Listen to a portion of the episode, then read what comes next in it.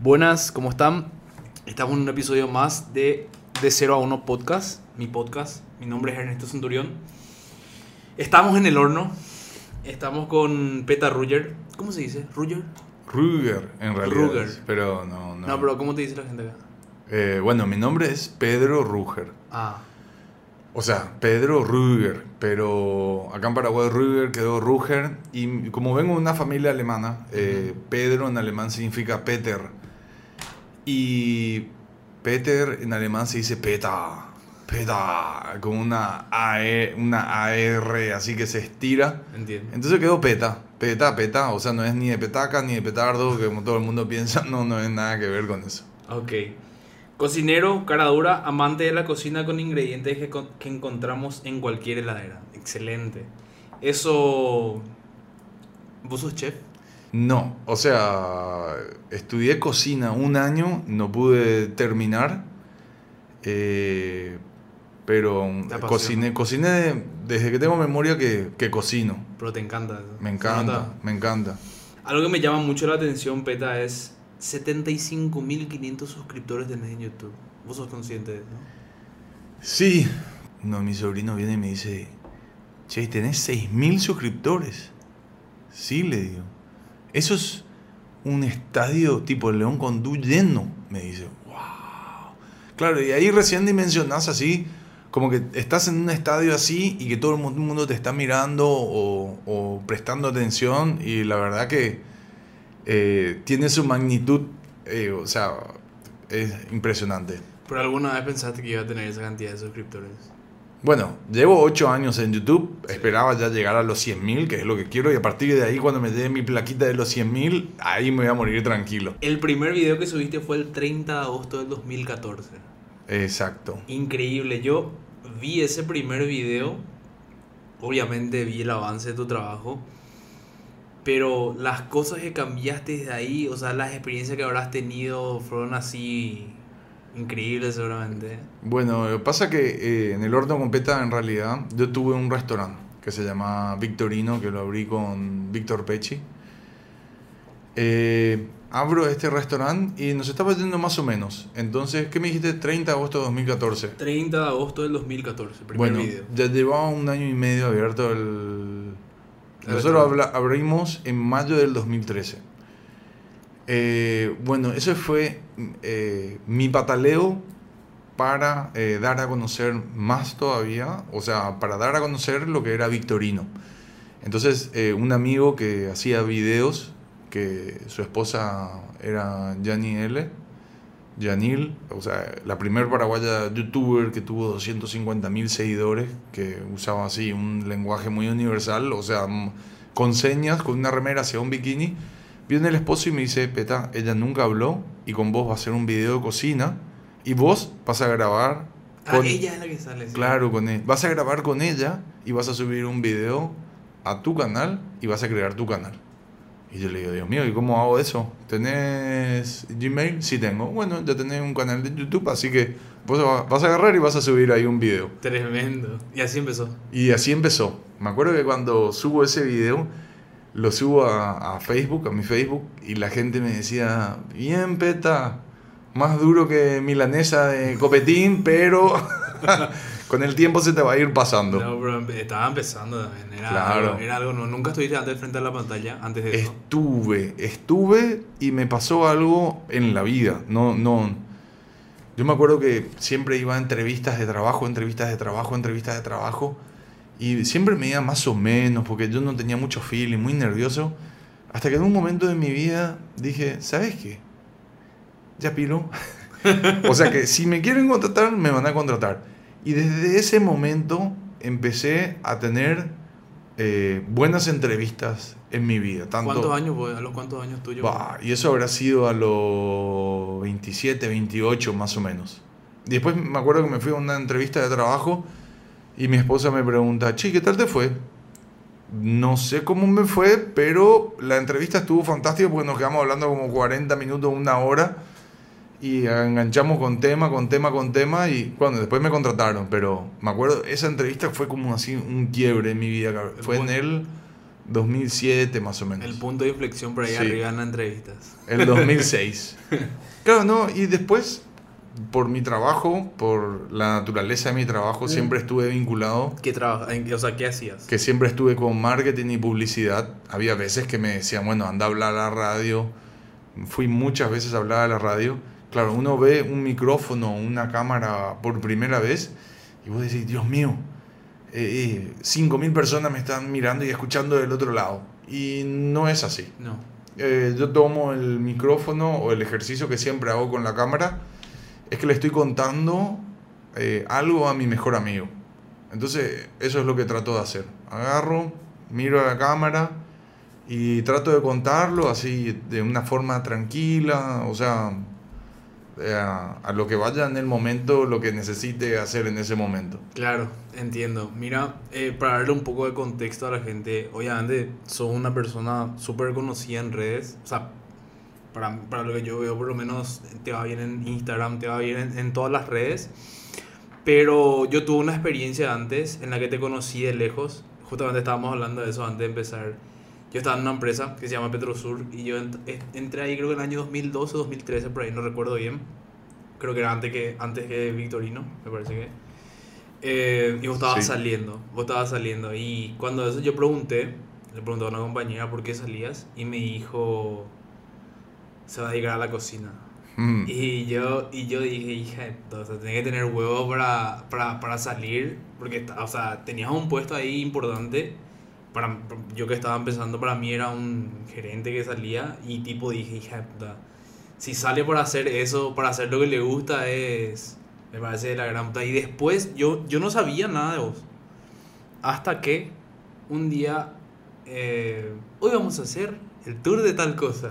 Vi en Instagram. Y dije, yo le conozco a él de algún lado. Y cuando eso, no sé si tenías barba, creo que no tenías lo No, no tenía barba cuando eso. Y dije, yo le conozco a algún lado. Y ahí empecé a ver y dije, ah, él que trabajaba en Petrosur. Y me interesa mucho saber, o sea, primero, lo- ¿de qué país sos? Bueno, soy, yo soy argentino, pero vivo acá en Paraguay desde que tengo cuatro años. Eh, es- es- siempre es una pregunta que para mí es muy complicada, o sea, complicada en el sentido de, ah, sí, Curepa. Pero yo no me siento argentino, yo me siento paraguayo porque viví toda mi vida acá, todo lo que conozco desde Paraguay. Eh, cuando me voy a otro lado me dicen, ¿de dónde? ¿Vos sos paraguayo? Ya, de una ya me identifican y ya me meten ahí, me encasillan. Y me es muy raro explicar que soy argentino, pero ¿Y cómo paraste acá? O sea, tu familia vino acá. eh, por el trabajo de mi papá. Ah, Nosotros vinimos acá en el 82. Yo tenía cuatro años cuando eso, eh, por el trabajo de mi papá. Y vinimos con toda mi familia y en el 86 se casa mi hermana mayor y ahí ya, chao. Ya se quedaron. Ahí ya, tom- ya tuve la leve sospecha de que nunca más íbamos a volver. Entiendo. ¿Y de qué parte de Argentina eran? Y estábamos en Buenos Aires. Eh, yo nací en San Isidro. O sea que ahora es recheto, pero cuando eso era tipo Fernando de la Mora y lleno de baldíos, con todo respeto a la gente de Fernando de la Mora. Pero para decirte, era. Claro, después hoy en día es tipo Carmelitas, es así un barrio recheto, así tienen puerto, hay club de rugby, o sea, es un lugar bastante. Un lugar bastante lindo. Bastante o sea, la gente comenta mucho de que la gente de Plata vive ahí en, Sí. en San Isidro, según entiendo. Yo no conozco mucho de Buenos Aires, me fui un día o dos días para partido del Albirroja y nada más. Em, Peta, quería saber cómo, cómo empieza el tema de, de, de, de tu carrera. En, o sea, vos salís de ese trabajo. Claro, te, iba- te, te iba a contar. Salgo de ese trabajo. Yo venía ya. eh, yo ya venía con la idea de querer abrir algo. Me pasó que me fui a, a Estados Unidos y en Estados Unidos pruebo Cinnabon. Y Cinnabon me voló la cabeza. Yo dije, Dios mío, ¿cómo puede ser que la gente coma esto y deje, y deje de- y siga viendo la vida del mismo color? ¿Roles de canela? Sí, los enrollados de canela. Entonces vengo acá y claro, acá nosotros en Landau venden esos eh, caracoles, le dicen. Y me voy eh, eh, con un amigo que, que, que, claro, estando en Petrosur, yo necesitaba una factura. porque necesitaba un nombre de fantasía. Entonces agarré y yo dije, yo hace rato que venía con esto. Es más, tengo todas las redes sociales para enrollados. Pero en ese momento yo voy, busco caracoles y caracol y todas sus acepciones en todas las, eh, en las categorías estaban registradas a nombre de, de Naput. O sea, yo pensé, Dios mío, a este señor no le voy a poder comprar ni media marca. Ni no. O sea, porque plata no necesita y, Claro. y quiere su marca y extraña su marca y quiere su marca. Entonces empecé a buscar, a buscar y después entre las recetas siempre estaban como enrollados de canela. Entonces registré enrollados y ese fue mi nombre de fantasía y yo traté varias veces, me acuerdo que traté dos veces, eh, me fui a un local, me voy, hablo, voy, miro. Cuando llamo, no, se alquiló recién.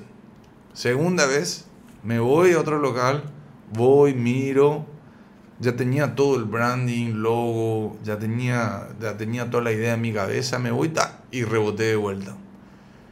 Después un día viene, viene mi cuñado, que se llama Andrés, y me dice, ¿no querés abrir un restaurante con Víctor Pechi? Pero claro que sí, le digo, es como que venga alguien y te diga, ¿no querés abrir un restaurante con, Sí, sí, no sé. con Messi? Sí. De una, le digo. Claro que sí. Entonces, eh, en eso, eh, claro, comienza más o menos en julio de... En julio eh, tengo una reunión con Víctor y me dice, mira, está este local, que era un lugar donde estaba Colazo, en la tratoría de Tony. Entonces comenzamos, comenzamos, empezamos a ver, ya empezamos a negociar con los tipos, ver ve- menú que íbamos a tener, a buscar gente. Y ponerle ya cuando vos cuando nos cruzamos en Petrosur, ahí ya me dijeron, ¿sabes qué? Necesitamos ya que estés a pleno con lo que va a ser eh, Victorino. Eh, entonces renuncié a, a ese lugar. Pero ¿qué pasa? Esa experiencia que yo había tenido de esos tres años fue muy buena porque tenía bien claro a dónde quería ir. Petrosur. Petrosur. El, hicimos un trabajo muy lindo porque hicimos como una agencia cautiva, había una diseñadora, solucioné varios de los problemas que había, diseños muy lindos, hay cosas que hoy en día hasta ahora sigo, sigo viendo, hay cosas, ponerle que habíamos hecho nosotros los carteles de precio que después fueron obligatorios, nosotros ya lo habíamos hecho en esa época, o sea, cinco años antes de que se hagan, nosotros ya habíamos hecho carteles de precio, o sea, muchas cosas igual por, por la política de inversión, pero, pero bueno, ahí agarro, suelto todo y me voy a, a, a Victorino. Que otra vez eh, hice muchísimas cosas mal. muchísimas cosas mal porque ponerle... eh, los costos fijos eran muy altos. eh, claro, uno tiene que tener una realidad, un, eh, costos fijos muy altos. entonces, Un factor, o sea, muchos factores. Claro, había muchos factores. Me fui y choqué contra todas las paredes que había que chocar. Me fui y choqué contra todas. Me hice bosta. Así. Todo lo que me podía pasar malo en un restaurante me pasó. Me robaron. Pagamos costos muy altos. Eh, gente no apta. Porque yo decía, no, le voy a dar una oportunidad. Yo no necesito que se haya ido a un instituto. Claro. Es más, hablé, hablé con amigos que estaban en institutos gastronómicos. Le decía, mira, ¿tenés algún tipo que parezca una joven promesa? No, peta. No te recomiendo. na- Imagínate, en un instituto gastronómico. No te recomiendo nadie, me dice. Y ahí me quedo, bueno, voy a tratar de tener a alguien. Yo quería que usen siempre Victorino como un trampolín, que digan, gran pistola, ¿quién es el cocinero de ese restaurante? Yo lo quiero contratar. Y no, nunca, no, no, no, no, no sentí nunca que la gente que haya estado ocupando ese cargo haya, necesit haya sentido esa ambición como un trampolín para hacer otra cosa más. Claro. Eh, entonces medio que me decepcioné yo también. O sea, es mucho, tiene que ser mucho vocación. Eh, el famoso ponerse la camiseta, pero ponerse la camiseta yo hoy en día lo puedo traducir como vocación y como que te guste, que ames lo que estás haciendo. Claro. Igual yo siento de que todos los días te tengan que ir de un día para otro a cocinar a un lado, por más de que sea tu vocación, a veces también la rutina mata. Claro. Entonces, bueno, me voy, comienzo este emprendimiento que yo, yo había cocinado toda mi vida, ¿no? O sea, siempre había cocinado. Arrancamos primer fin de semana, fue un caos, así. Me acuerdo que abrimos un jueves, me fui un rato a mi casa, cuando vuelvo, la, viene una de las personas que estaba trabajando con nosotros y me dice, Peta, estamos llenos. Como que llenos. No hay más lugar para nada, está todo reservado. Ese primer fin de semana fue un caos, fue un caos. Y a cualquiera que vaya a abrir un emprendimiento, les recomiendo esto. Abran primero y después se inauguren. Nosotros hicimos tipo una inauguración, bombos y platillos, bla, bla, bla, muchísima prensa, entonces todo el mundo quería ir. Primer fin de semana fue un quilombo porque se fue mucha gente y la cocina, insisto yo siempre en esto, es como un equipo de fútbol o como una guitarra, ¿no? Al principio, aunque vos tengas megas estrellas como un equipo de fútbol, vos necesitas minutos jugando dentro del campo para poder encastrar bien todas las piezas, ¿no? Y saber quién cumple qué función dentro del equipo. O como una guitarra que de a poco, eh, primero suena desafinada y después con el tiempo eh, va empezando a tocar bien y afinándose. Eh, bueno, entonces choqué contra todo lo que podía chocar, famoso. Aprendí muchísimo, aprendí muchísimo y me di cuenta de que el emprendedor es el primer enamorado de su emprendimiento, ¿no? O sea, el emprendedor es el último en darse cuenta de que te estás yendo a la mierda. Entonces, después, e, esto lo me di cuenta mucho tiempo después, justamente cuando salgo y me voy a una charla, me acuerdo, y decía el tipo en esta charla, decía, si te vas a equivocar, equivocate rápido. Eh, o sea, vos tenés que manejarte siempre con los números. Y esto se lo digo, si es que van a estar o van a tener un emprendimiento, guíate por los números. Desde el momento que te estás yendo mal en un emprendimiento gastronómico, soltá rápido el timón. O sea, mandá el barco al muere, saltá del bote. Porque si vos decís, no, va a mejorar, va a mejorar, pero los números nunca te dicen eso, no va a mejorar. Y lo único que vas a estar haciendo en ese momento es endeudándote, endeudándote, creciendo, creciendo, creciendo. Y cuando te quieras dar cuenta, esa cuenta va a estar gigante y vas a tener que salir y pagar muchísimo tiempo esa cuenta. Claro. Entonces, y no vas a ser libre, vas a ser esclavo de tu cuenta. De tu insistencia de que algún día va a salir y que va a salir y que, va, a salir. Y por lo menos, si te vas a equivocar, equivocate rápido. Ah, bueno, esto no anduvo. Bueno, probemos otra cosa, otra cosa, otra cosa. ¿En qué charla escuchaste eso? Fue en Marketing Trends eh, en el 2017 por ahí. Un tipo que se llama David Droga, eh, que es un publicista que inglés, crack, así buenísimo. ¿Acá? ¿Acá? Acá, acá, fue en el Sheraton. Y cuando yo escucho esa charla, yo decía, pa. Y hasta ahora siempre se me, se me queda eso en la cabeza, ¿no? Porque yo lo viví, si te vas a equivocar, equivocate rápido y el emprendedor es el primer enamorado de su emprendimiento. Pero vos tenés, uno ahí tiene que darse cuenta de que no está funcionando, ¿no? Bueno, eso fue así. Esa, fue la historia de... Claro, fue una experiencia sangrienta. Ponerle, ahora yo trato de hacer consultoría, pero la consultoría que, que suelo hacer yo gastronómicamente es más que nada contarles los errores que yo viví para que ellos no los vivan. Claro. ¿Me entendés? Es tipo cuando vos le contabas a alguien tu experiencia. Mira, mi hijo, no vayas a meter tu dedo en el enchufe que te vas a electrocutar. Sí, pero nosotros, el ser humano tiende a que quiere vivir su propia experiencia. No, aprende por cabeza ajena. No. Es muy difícil. Claro, igual no todas las historias son calcadas, ninguna historia es igual. Eh, cada uno tiene su realidad, cada local tiene su... Eh, cualquiera que sea el emprendimiento, ¿no? O sea, puede ser muy parecido, pero nunca va a ser igual al otro. O sea, eh, el restaurante que yo abrí, o sea, hoy en día, si yo llego a abrir algo, no, no, no va a ser ni ahí como yo pensé cómo iba a ser este local.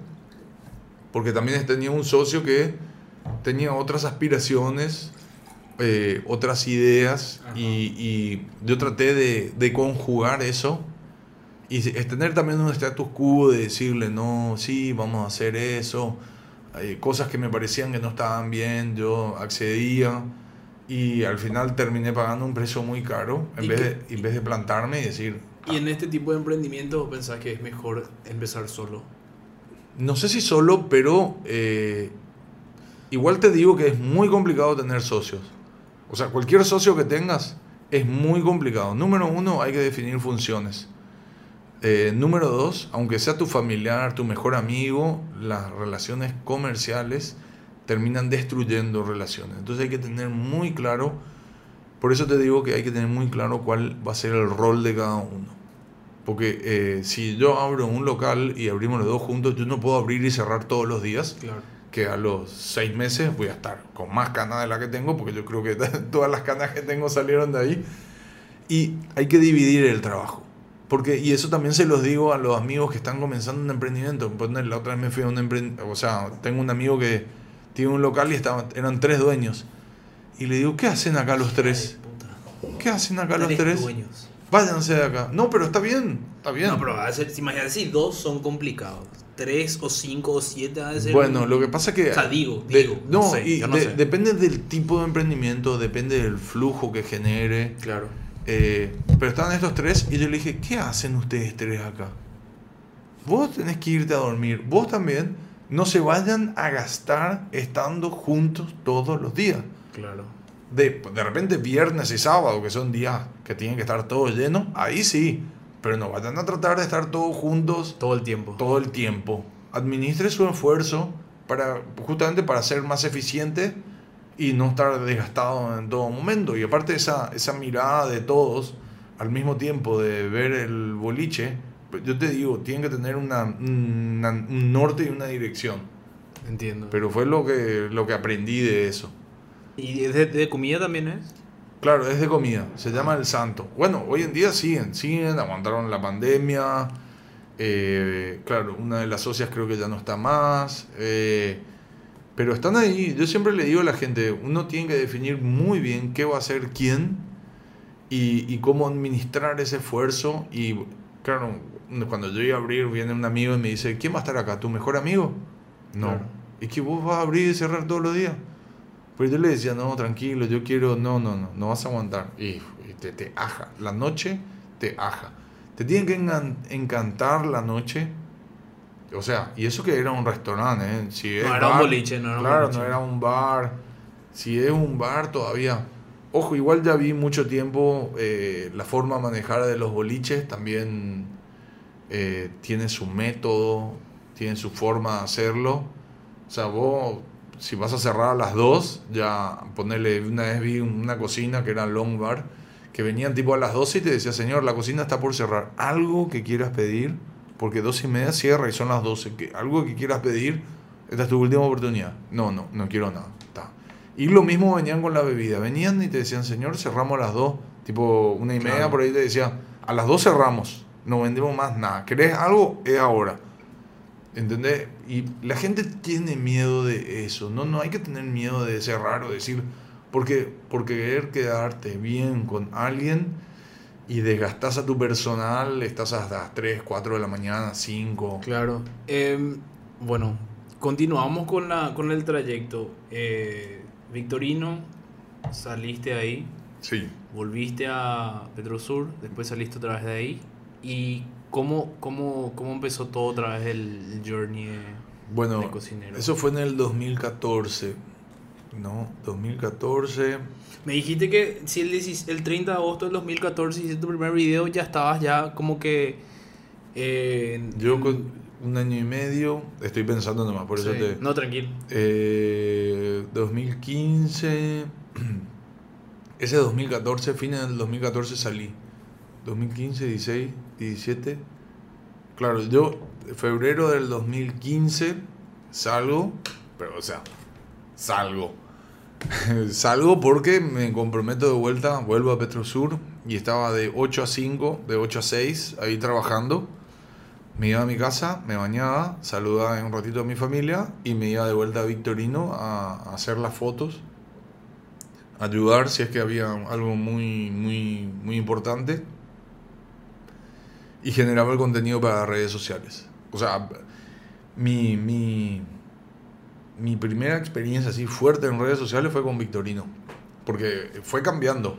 Porque primero las primeras fotos eran horizontales, después apareció Instagram, ya a imponerse como tendencia y era, no papi, no tenés más que subir fotos eh, horizontales. A partir de ahora son fotos cuadradas, tipo formato Instagram de arriba para abajo. Claro, entiendo. Antes de que sea de, de Facebook. Entonces ahí aprendí. Bueno, vuelvo 2016 y estuve, aguanté un, un, o sea, 2015, aguanté un año así en paralelo, ¿no? Y aparte muy desgastado anímica y emocionalmente, eh, porque... Te llevaste un golpazo, güey. Claro, ¿no? y aparte estoy volviendo a donde me fui, como vos te acordabas, Con, un con rey. bombo de platillo, vuelvo con el rabo entre las piernas a que me hice bosta. ¿Entendés? Y la gente con la que trabajo ahí, con la, a la que aprecio, me decía, viste, viste, famoso, viste, viste. Y aguanté un año, después ya no, no me dio, hasta febrero del 2016, ahí agarré y dije, ¿saben qué? No me da más el cuero. No me da la cabeza para hacer las dos cosas al mismo tiempo, porque estaba haciendo las dos cosas mal. Entonces, claro, de ahí salgo mal anímicamente también, eh, bajoneado, y uno tarda también en, en levantar cabeza. No es que vos salís de ahí a los dos días, no. Está, eh, estás todo temeroso, es como que te hayas tropezado en la oscuridad. Entonces después cuando te vas caminando ya te vas así.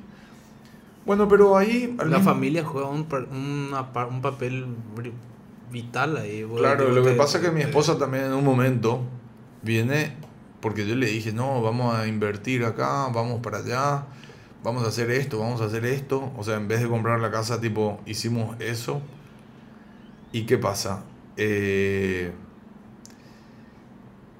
en un momento ella me dice, che, no está pasando nada, lo como me dijiste que iba a pasar.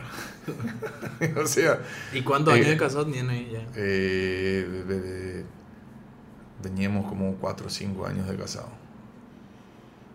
No, no, no. eh, yo me casé en el 2008. Eso 2013 era 5. Veníamos a los 6 años y viene mi esposa y no, fue algo demoledor para mi relación también, para nosotros dos. eh, marcó un antes y después en nuestra relación a la cual supimos sobrellevar, porque en el mismo momento también nació mi segundo hijo, ahí en- que se llama Tomás. Nació Juli antes de eso, después nació, nació Toto ahí en el medio. Eh, vin- y vino en un momento mi esposa y me dijo, o restaurante nosotros. Y ahí, ahí tuve que empezar a, a regular un poco más, a delegar más cosas, o sea, tratar de pasar más tiempo en casa con mis hijos.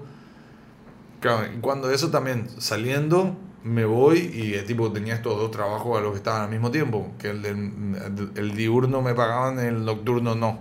¿Entendés? Estuve un año trabajando gratis en mi propio restaurante.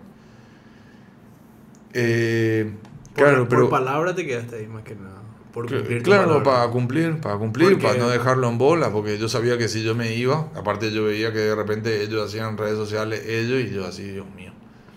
claro, Claro. Es, es normal, es Claro. normal, o sea, no, no pasaba nada, no. O sea, pero yo trataba de mantener una línea, no sé si era buena o mala, pero mantenía una línea. Eh, bueno, pero después salgo de ahí, termino eh, saliendo y en una de las vacaciones, eh, con uno de esos videos que saqué en el 2014, cuando yo vuelvo a entrar a, a Petrosur en el 2015, yo le digo, yo vuelvo a entrar, pero lo único que te pido que esta Semana Santa, el 2015, me dé esos tres días para tomarme unas vacaciones. Entonces ya compré unos pasajes para ir a Uruguay.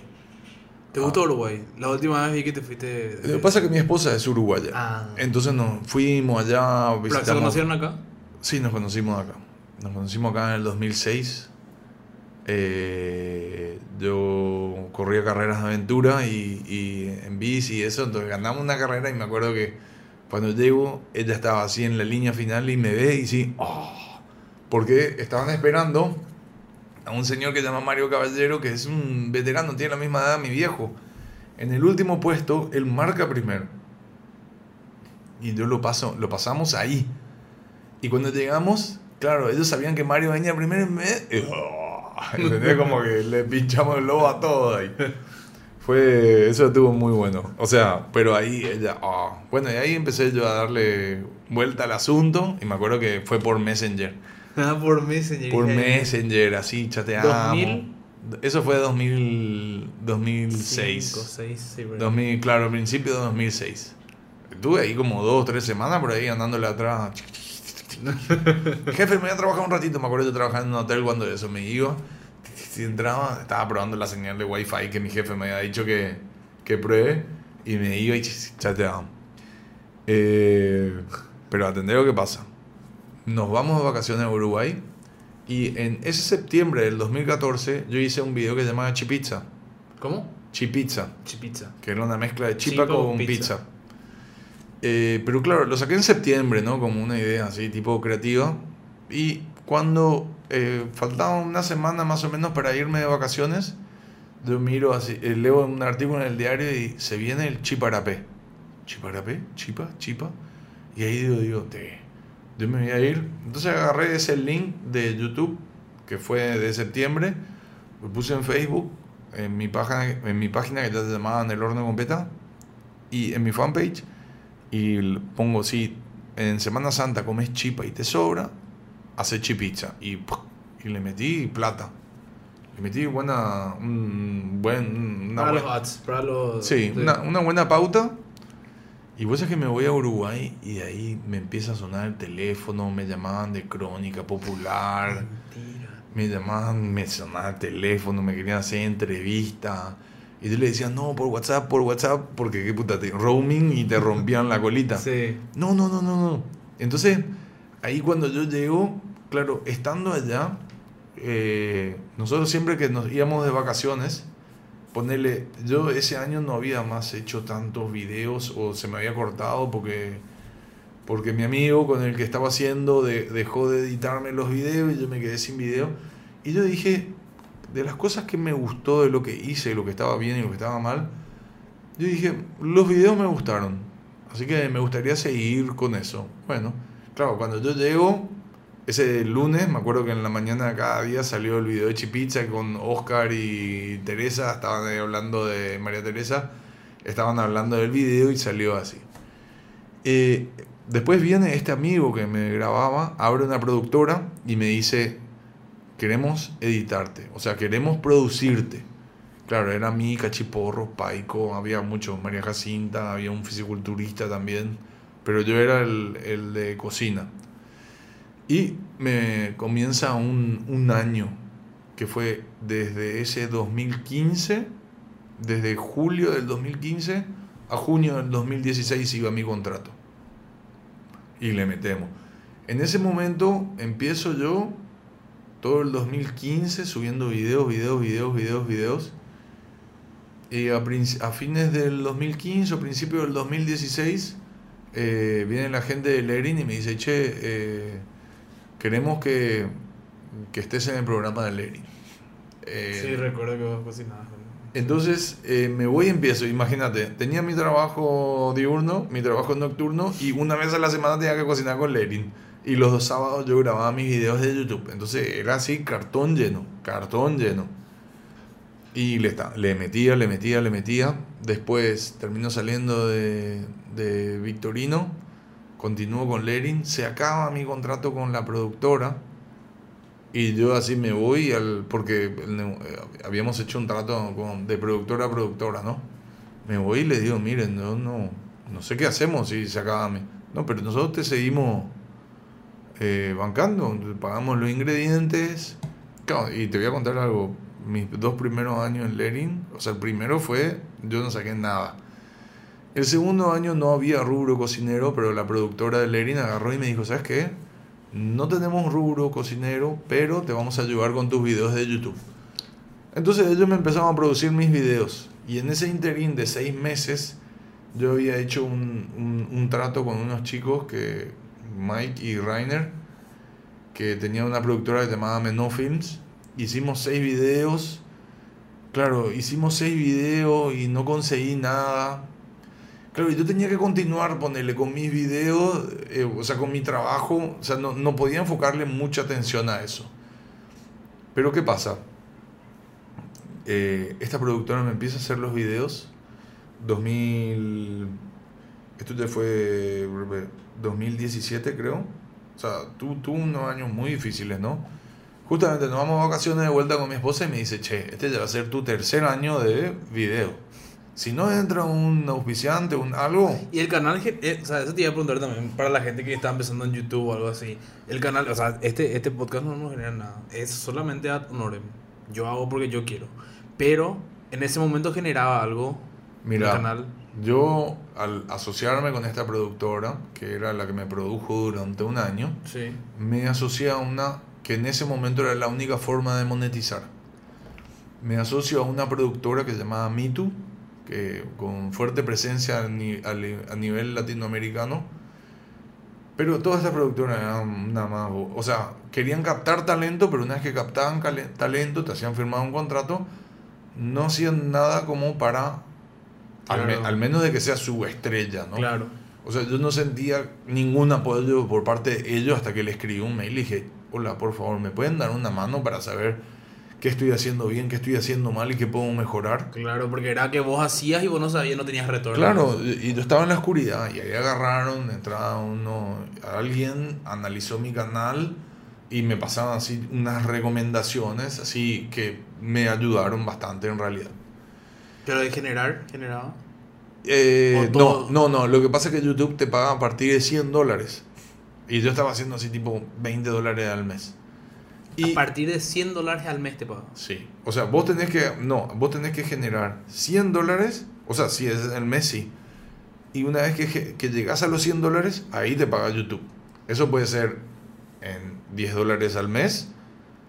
O si haces 500 dólares, te paga los 500 dólares. O sea, vos vas viendo.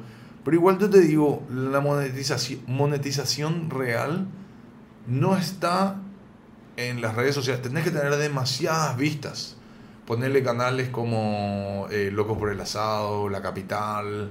O sea, tenés que ser un grande, tener 2 o 3 millones de vistas al día para, a ganar para generar muchos ingresos. O sea, pero igual eso otra vez, vos al empezar a generar muchos ingresos, evidentemente ya tenés un equipo. Ponerle, hoy en día yo estoy ganando, eh, in- me- tengo ingresos mes a mes que ya voy generando, pero es prácticamente lo que gasto en pauta. Claro. O sea, yo, Ah, en, mi pauta en Facebook. Ponerle, porque yo pauto desde Facebook, ya no pauto más. Antes pautaba en Instagram, ¿Y fui probando y todo. tu grosso, o sea, tu, el grueso de, de- de tu material, ¿dónde es lo que, o sea, dónde es dónde más se ve eso? ¿En YouTube, en Instagram, en Y, Facebook? y hay un mix dependiendo del producto. Porque hoy en día, el año pasado, arrancó. O sea, yo vengo experimentando con el contenido hace, hace mucho tiempo.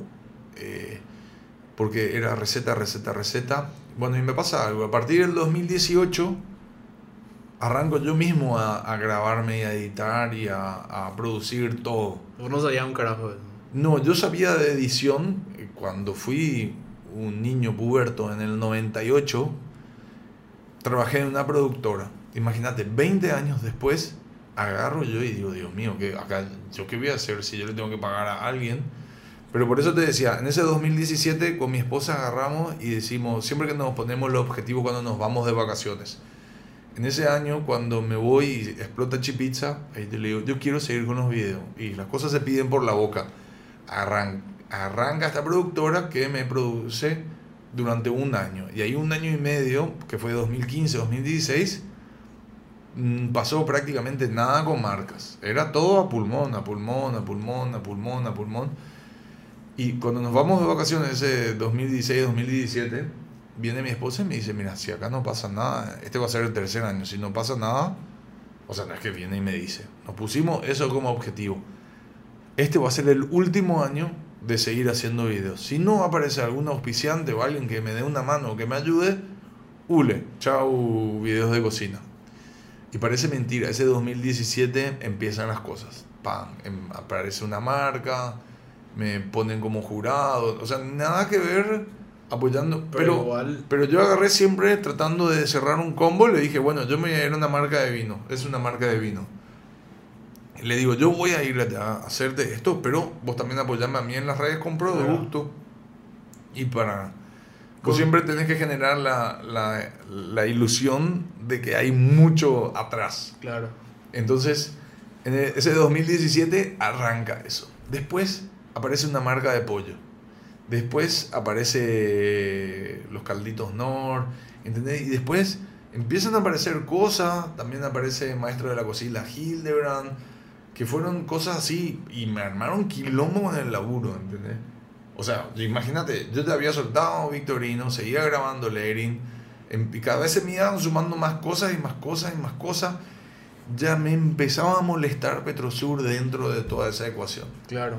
Entonces... Eh, y aparte te apasionaba hacer lo que vos hacías de cocinar y hacer videos. Me encanta. En el 2018 arrancamos el año y me dicen de que ya no quiero más trabajar ahí. Entonces agarro y bueno, salgo y empiezo a, a ver. Yo ya tenía dos marcas con las que estaba trabajando, no estaba tirado en la calle tampoco. O sea, no estaba desesperado de conseguir trabajo porque, claro, yo así, ah, te mandaba currículum, currículum, ah, posteo, currículum, posteo, currículum, posteo, posteo. Entonces yo seguía posteando y, claro, empezaban Parece mentira, me voy, me reúno con una, yo conozco a una chica que se llama Mariana, Mariana Dos Santos, y su mamá es Patricia Dos Santos, la dueña de Jobs. Y yo le digo, yo quiero una entrevista con tu mamá. Me voy y le digo, yo, y yo con este dilema de, de, de socialmente cómo yo iba a ser, tipo, o sea, no, no me entraba luego en la cabeza. O sea, porque mi chip era trabajar, trabajar, trabajar, trabajar. Entonces de repente agarro me voy a hablar con ella, mira, yo quiero, ¿qué querés? Me dice, mira, este era mi trabajo, ya no estoy más, quiero trabajar en una multinacional. A tu edad, olvídate, me dice, olvídate, estás muy viejo ya por una multinacional. Te puedo conseguir algo tipo retail, un B, un, algo así, pero vas a ir a trabajar un año y vas a ser infeliz.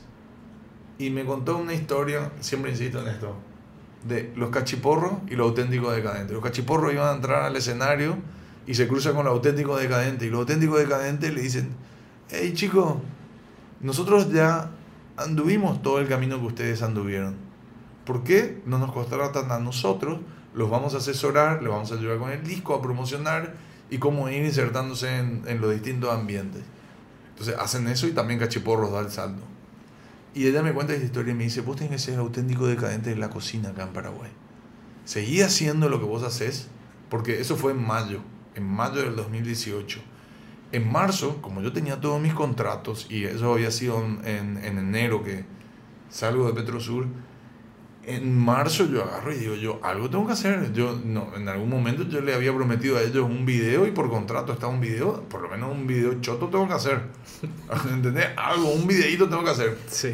Entonces, y como yo había editado en ese momento, yo dije, bueno, acá no es nada complicado todo lo que tengo que hacer es que tiene que entrar por corte, no tengo que meter efectos especiales. Y uno de mis sobrinos agarra, me presta una GoPro, pruebo la GoPro y digo, pa, bastante bien el, el audio. Entonces arrancamos con la, o sea, arranco con la GoPro. Me acuerdo del primer video, una alita en salsa de barbacoa. Tuve que volver a hacer la alita porque quemé todo, ¿viste? Ese entre porque yo, yo podía ver el monitor, mi, porque está la GoPro, se conectaba por Bluetooth y yo miraba así, ah, mira, ahí va. Entré a enfocar, cocinar, quilombo, armé, quemé, top. Y ¿Eso es tu cocina? Eso, en una parrilla hice. Ah. Pero lo que pasa es que usé una bolsa que es para el horno, que yo ya venía experimentando hace rato en la parrilla y que me encantaba. Porque yo ponía la, la bolsa sin que le dé el fuego directo con una parrilla que no conocía, ¡pah! la parrilla se prendió fuego, quilombo, hermano. La bolsa se pegó al pollo, así, no. Tuve que limpiar así el pollo para poder comer nosotros. Claro. Quilombo, quilombo, hermano. Eh, ¿Siempre comen lo que haces?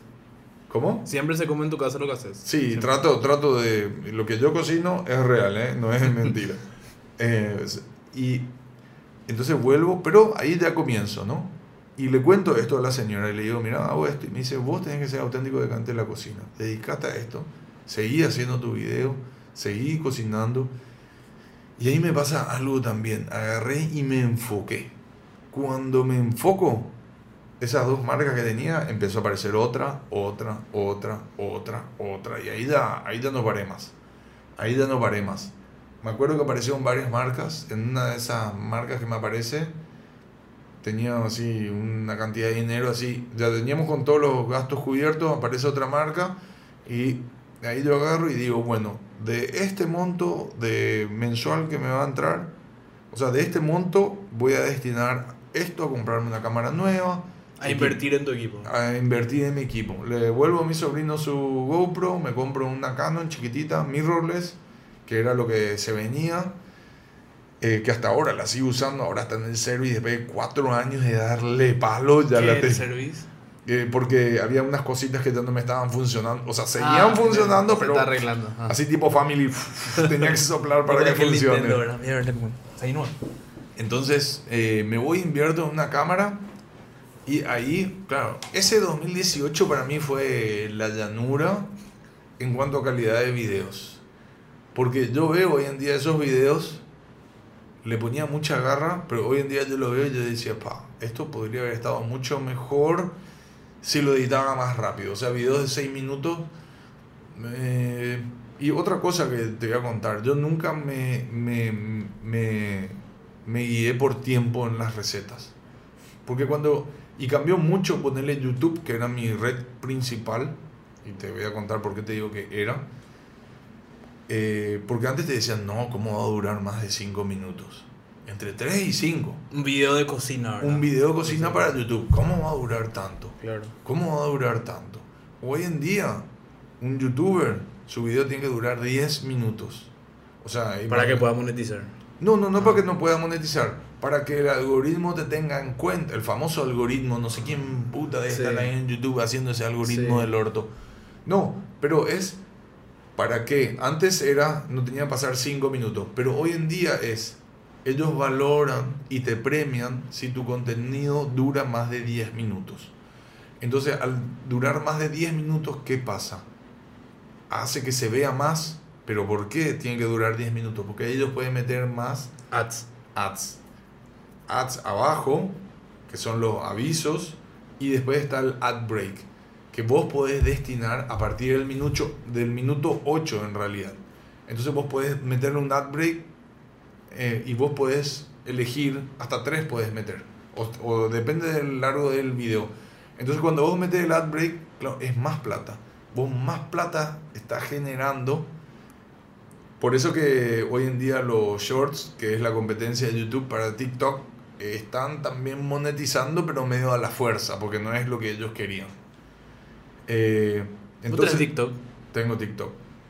Por eso te decía que era mi red principal. Yo a todo el mundo le decía youtuber. Pero en mayo del año pasado arranco TikTok, que yo le tenía muchísimo miedo. A mí en enero del 2020 me dicen, Peta, vos tenés que comenzar TikTok. Te estás quedando afuera. No, TikTok. Yo no tenía TikTok, no conocía, no, no sé. Aplicación para o sea, para gente Sí, chica. no yo. sé, porque mis amigos me decían, no, hay chicas bailando ahí en bikini, Sí. bailecito, están buenísimas las chicas. Y yo así, no, yo no quiero abrir una red social que me salga una culo. teta o un culo Claro. En el banco o, Claro, o estoy o con alguien y digo, sí, mira, no, ¿entendés? O con tu señora está ahí. Pero claro, subestimé TikTok, subestimé brutalmente TikTok, porque en- entro y había, para mí lo que siempre me importa a alguien que yo voy a seguir es contenido relevante, contenido que me sirva de algo. Claro, una cosa es seguir a, a Messi, ponerle que es Messi.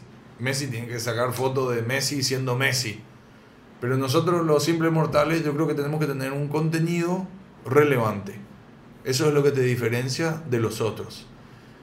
Eh, está bien, o, o hay mucha gente en este país que es millonaria y te muestra así, ay, despertándome y andando en yate en el río, puta, qué lindo, qué lindo para vos, pero qué feo para la gente, o sea, no me parece un contenido relevante Algo- mostrar cómo vivís como milloneta. Claro. O sea, no. No te nutre, no te ayuda nada. No, Ver eso. O, o sea, y otro ejemplo te voy a dar.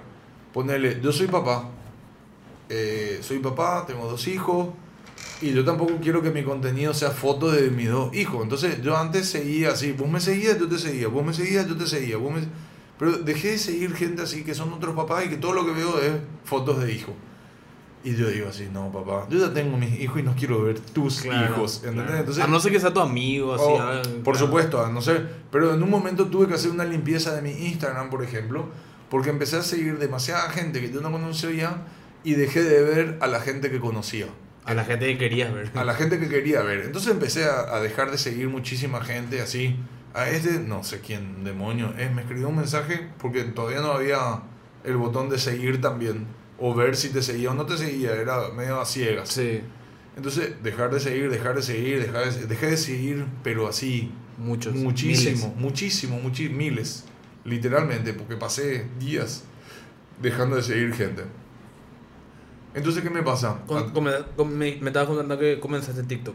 claro, comenzaste- a eso iba. Sí. En enero del 2020 me Sí. dicen eso. Yo agarro... No, y aparte, aparte del algoritmo de TikTok es brutalmente bueno para fama rápida. O sea, yo no te estoy diciendo, vos ya tenías tus seguidores, tu, tu gente, pero si vos sos una persona que no te conoce nadie, con un TikTok, con un... ¿No viste ese chino que la otra vez bailó frente al espejo? Ah, Hay un sí. chino que hizo un baile así de mierda, así cualquiera, y ahora todo el mundo, y el tipo tiene así no sé cuántos miles de millones. O sea, el algoritmo para TikTok es muy bueno en el sentido de hacerte famoso. Es, es muy orgánico Sí. TikTok y eso es lo que da gusto. Como me dice una amiga cocinera que es, es el hype que te da, el hype, sí. que te da, que te da TikTok. ¿Qué pasa? Y ahora te, te voy a decir, en enero de 2020 me dicen, pero claro, yo venía ya experimentando desde el 2018 con el contenido que yo estaba haciendo. Entonces, eh, cosas que a mí me parecían geniales. Yo no tenía cómo meter el chivo, ponerle, o sea, trabajando con una marca de carne o de pollo que venía envasado al vacío es eh, la costilla, sin envoltorio, ¿entendés? Y hacía esas cosas y yo me cagaba de la risa de eso de TikTok. Y la gente en YouTube, nadie nunca me dijo nada. Nadie, nunca. ¿Qué pasa? Arranca la pandemia de 2020. Yo nunca había hecho TikTok y no, no, no comencé. ¿Qué pasó? Sentí fuerte, el 40% de mis vistas de YouTube es de Argentina y un 25 a 30%, por, 25 más o menos Es de Paraguay. es de Paraguay. ¿Y otro? No, no así en, en Instagram. En Instagram mi gran porcentaje de seguidores es de Paraguay. Justo a mí me pasaron una estadística. Desde Paraguay, eh, Argentina, Estados Unidos, o sea, pero ya un porcentaje muy chiquitito, ¿no? Capaz con 15 o 2%. España, Estados Unidos, México. Y así, increíble. O sea, vos, eh, eso, eso, era- eso estaba buenísimo antes en YouTube, que vos te recolgabas en la estadística porque te salía un mapa mundi. Sí. Y mira, Sri Lanka, 15 vistas. Dios mío, ¿quién pelota me habrá visto en Sri Lanka? Y vos mirabas, hoy en día ya no tiene más eso, ya No. te sale el listado de países nada más. A mí me sale el listado de países, no. Claro, pero antes era mapa mundi, claro, y vos hacías clic ahí y te salía el, el listado de países, pero antes era un mapa mundi y vos veías Japón, 30 vistas. ¿Quién me ve en Japón? Ponerle y, y así iba. Pero atendé, se duplican mis vistas en YouTube durante la pandemia.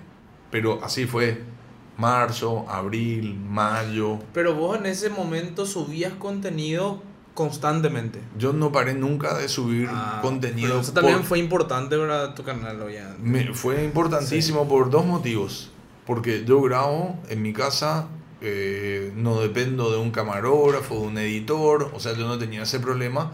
Y dos, las marcas con las que yo trabajaba, no, no, como eran eh, consumidores, eh, o sea, proveedores masivos de carne, de pollo, eh, no dejaron nunca, el, el gobierno les pidió que no dejen de producir y como todo estaba abocado a, a lo digital, ellos, eh, metámosle, Metan, claro. o sea, yo nunca tuve un bajón económico durante la pandemia. O sea, te vino bien la pandemia Me para vino- tus redes. Claro, mantuve, mantuve. O sea, no tuve ni, ni más ni menos. Mantuve más o menos un, un promedio de lo que estaba ganando. Se me fueron algunas marcas, pero vinieron otras marcas. O sea, equilibraba, ¿no? Entonces yo seguía con eso, entonces estaba, estaba relativamente tranquilo y grabando desde casa. Y ahí, viste, famoso mal de barco ahí en casa, yo les decía a ellos, pero espera un poco, acá los raros son ustedes, porque yo tendría que estar solo en casa, no con ustedes, le decía. Entonces, conti- continué, continué. ¿Qué pasó? Eh, más o menos en junio, cuando se empieza a abrir un poco la pandemia, ese ah, hashtag quédate en casa, yo me di cuenta que la gente se lo quería meter en la cola, no quería saber nada de quedarse en casa. Entonces yo empecé a sentir que se empezó a pinchar eh, eso, ¿no? En el 2019 yo tuve un, un envión muy importante con Alex Express, que sube un video con el Negro Riveros. En el 2019 me voy a México con el Negro Riveros, ganamos un concurso asado. Después entro a Masterchef en julio del 2019 y el negro también estaba. ¿entendés? Y el negro sube un video con Alex Express de Costilla a la Parrilla en septiembre. Y yo en julio, fines de julio, subí un video que se llama Costilla a la Parrilla. Y ese video, al subir a Alex ese video, en, pon- me ponen mis videos con el negro y ese video de la costilla, porque era costilla lo que estaba haciendo, entre los recomendados y pa, ahí explota ese video. Y me genera muchísimas vistas, muchísimas, fue Seguidores, suscriptores. todo, todo. Después en, en septiembre, en más o menos en el 2019 con lo de Super de Masterchef, ¡brum! otro turbo. ¿Hasta Eh, dónde llegaste ahí? Yo no veía Masterchef, por eso. Llegué, me quedé octavo. Me había puesto como objetivo quedar mm, entre los 10 primeros y me voy y termino octavo. Eh, hicimos un corte ahí con la cámara porque hubo un tema. Ahora va a ser unilateral. O sea, va, va a mostrar los dos, los dos. Masterchef. Mira, un turbo tuve Masterchef. Tuve un turbo, Octavo. pero, pero es quedé octavo. Claro, pero atendé. Yo había hecho un experimento también, porque yo continuaba con mi video a full siempre. Yo estaba subiendo, en un momento del 2019, agarro y me pongo como objetivo subir dos videos a la semana. Como yo ya estaba haciendo mis videos y yo ya me había comprado una cámara, estaba sacando fotos, dije, espera, no, un video es muy yarella. Tengo que subir un video más. Claro. O sea, ya me parecía muy aburrido y eh, entonces estaba toda la semana así esperando, ay, miércoles, miércoles, voy a subir martes y jueves, martes y jueves, martes y jueves. Entonces empecé a subir en el 2019 dos videos a la dos videos a la semana. YouTube. YouTube, video largo horizontal. 2019 llegué a subir 70 y algo de video. Hubo un año que llegué a 100, así, redondo, pero creo que fue del 2020. 2020 llego a 100 videos. Plena pandemia. Con toda la pandemia llegué a 100 videos. Eh, pero ahí yo ya venía experimentando. eh, y bueno, también tuve un turbo en la pandemia que mis videos, todo el mundo se quedó en casa, todo el mundo cocinaba, todo el mundo estaba haciendo su pan casero. O sea, tuvo un tremendo tour. Pero yo siento un- que empieza a pincharse más o menos en julio. Empezaba que, claro, e- era algo irreal todas las vistas que tuve durante la pandemia siento que se empieza a pinchar, a pinchar, a pinchar, cada vez bajaba más las vistas de YouTube, ¿no? De YouTube específicamente. Yo creo que a mí siempre me fue bien con las marcas porque me iba bien en Instagram. Pero ponerle, no me estaba ayornando al nuevo contenido y a la nueva forma de generar contenido. Entonces, eh, 2000, bueno, y se estaba pinchando, pinchando. O sea, diciembre siempre es temporada alta para todos los cocineros porque se ve mucho. Pa, enero y se empieza a pinchar todo de vuelta y empecé a hacer uno, seguía subiendo contenido. En marzo del 2021 subo un video de sopa paraguaya, que ese hoy en día también mi caballito de batalla, pa, otro turbo, y explotó eso. Pero me pasaba algo, con YouTube subía y bajaba eso, o sea, aumentaban y subían las vistas dependiendo de los videos. Pero TikTok se me empezó, eh, TikTok no, eh, Instagram se me empezó a estancar. Ni qué decir eh, Facebook. Facebook no, mm, creo que quedé en 19.000 como por un año por ahí. Y Instagram llegué a 29.999 y nunca iba a pasar 30.000. Parece mentira, nunca, no importaba que baile, no baile. Subía y dejaban de seguirme 50. Subía y estaba así. Entonces este video explota así, tanta. Y empecé a trabajar en marzo. Trabajé con unas marcas que fue febrero, marzo, abril. Y yo a ellos les dije, ¿saben qué? Con ustedes, con tres marcas empecé a trabajar. En vez de subirle fotos, hagamos, les voy a subir reels. Porque los reels, entonces esa fue mi práctica para hacer mis reels. Me obligué a mí mismo a empezar a editar reels. Entonces Esos son los que vos, eh, los reels son los que vos comenzás y donde termina el video comienza otra vez. Claro, eso aprendí gracias a TikTok. Increíble. Ese es un loop. Entonces vos Ah. estás atrapado dentro Sí, del video. sí, eso sí. es algo que aprendí en TikTok. Ah, ok, ok. Pero empecé, Pero ese tipo de videos son. claro, empecé a hacer... eh, pero ¿qué pasa? Esos son videos hablados que otra vez eh, los videos que yo empecé a hacer para estas marcas con las que trabajaba eran videos en donde metía música y ponerle con, con cada uno de los cosos, o sea, con la caja de la batería, ponerle con el ritmo que marcaba. Uy, Yo iba cambiando, iba experimentando, ¿no? Cosas que yo ya venía haciendo antes. ¿Y, y tardabas más con eso? No, O sea, era más trabajo. no, porque era 30 segundos, 15 a 30 segundos. O sea, yo grababa 5 minutos y tenía material de sobra para hacer un video de 30 segundos. Me era facilísimo. Cuando dejo de trabajar con estas marcas donde eh, no, no continúan, agarro y digo, bueno, eh, ahora voy a empezar a hacer yo mi experimento con TikTok. Tengo como tres cuentas de TikTok. Las dos primeras perdí la contraseña. O sea que si entran en el horno con PETA, van a encontrar en el horno con PETA un user 18, 23, 23, 24 y van a encontrar en el horno con PETA OK, que ese sí soy yo hoy en día. Y, no, y vos tenés cuenta verificada. Mm, solamente de Kawaii. no, pero ahora estoy viendo el tema de verificar. Porque la otra, o sea, yo, yo pensaba que era por cantidad de seguidores. Y la otra había un periodista que tenía 2.000 seguidores en Twitter y era, y era verificada su cuenta. O No. creo que 3.000 en Instagram y Hay- era verificada. Hay algunos parámetros que tenés que Sí. tener. Tenés que tener Wikipedia, tenés que tener. Vamos a hacer Wikipedia, voy a hacer tu Wikipedia. Y ya estoy en proyecto de eso, porque tengo una amiga que trabaja en eso que se llama Sasha y le digo, Sasha, ¿por qué no? Ya intenté 28 veces tratar de verificar mi cuenta de Instagram, le mandé los artículos, todo lo que ellos me piden, pero ellos te buscan y vos tenés... Claro, después fíjate, todo lo que tienen cuenta verificada, buscarlo en Google y te sale su perfil Google y su Wikipedia. Necesitas eso para que ellos digan, ah, sí, Ah, este sí, es un tipo a quien claro, verificar. Claro. Es un tipo verificable. Entiendo. Entonces, bueno, y comienzo a hacer mi video, va sin pena ni gloria, empiezo a subir un video y ¿qué pasa? Enganché con una idea que me dio un amigo, que es un compañero de facultad, que es al mismo tiempo el gerente de marketing de una empresa que se llama La Caoba, que es una de las marcas de cerveza con la que yo trabajo, que es Estrella Galicia. Me dice, Peta, mira un poco lo que hace esta chica en Buenos Aires.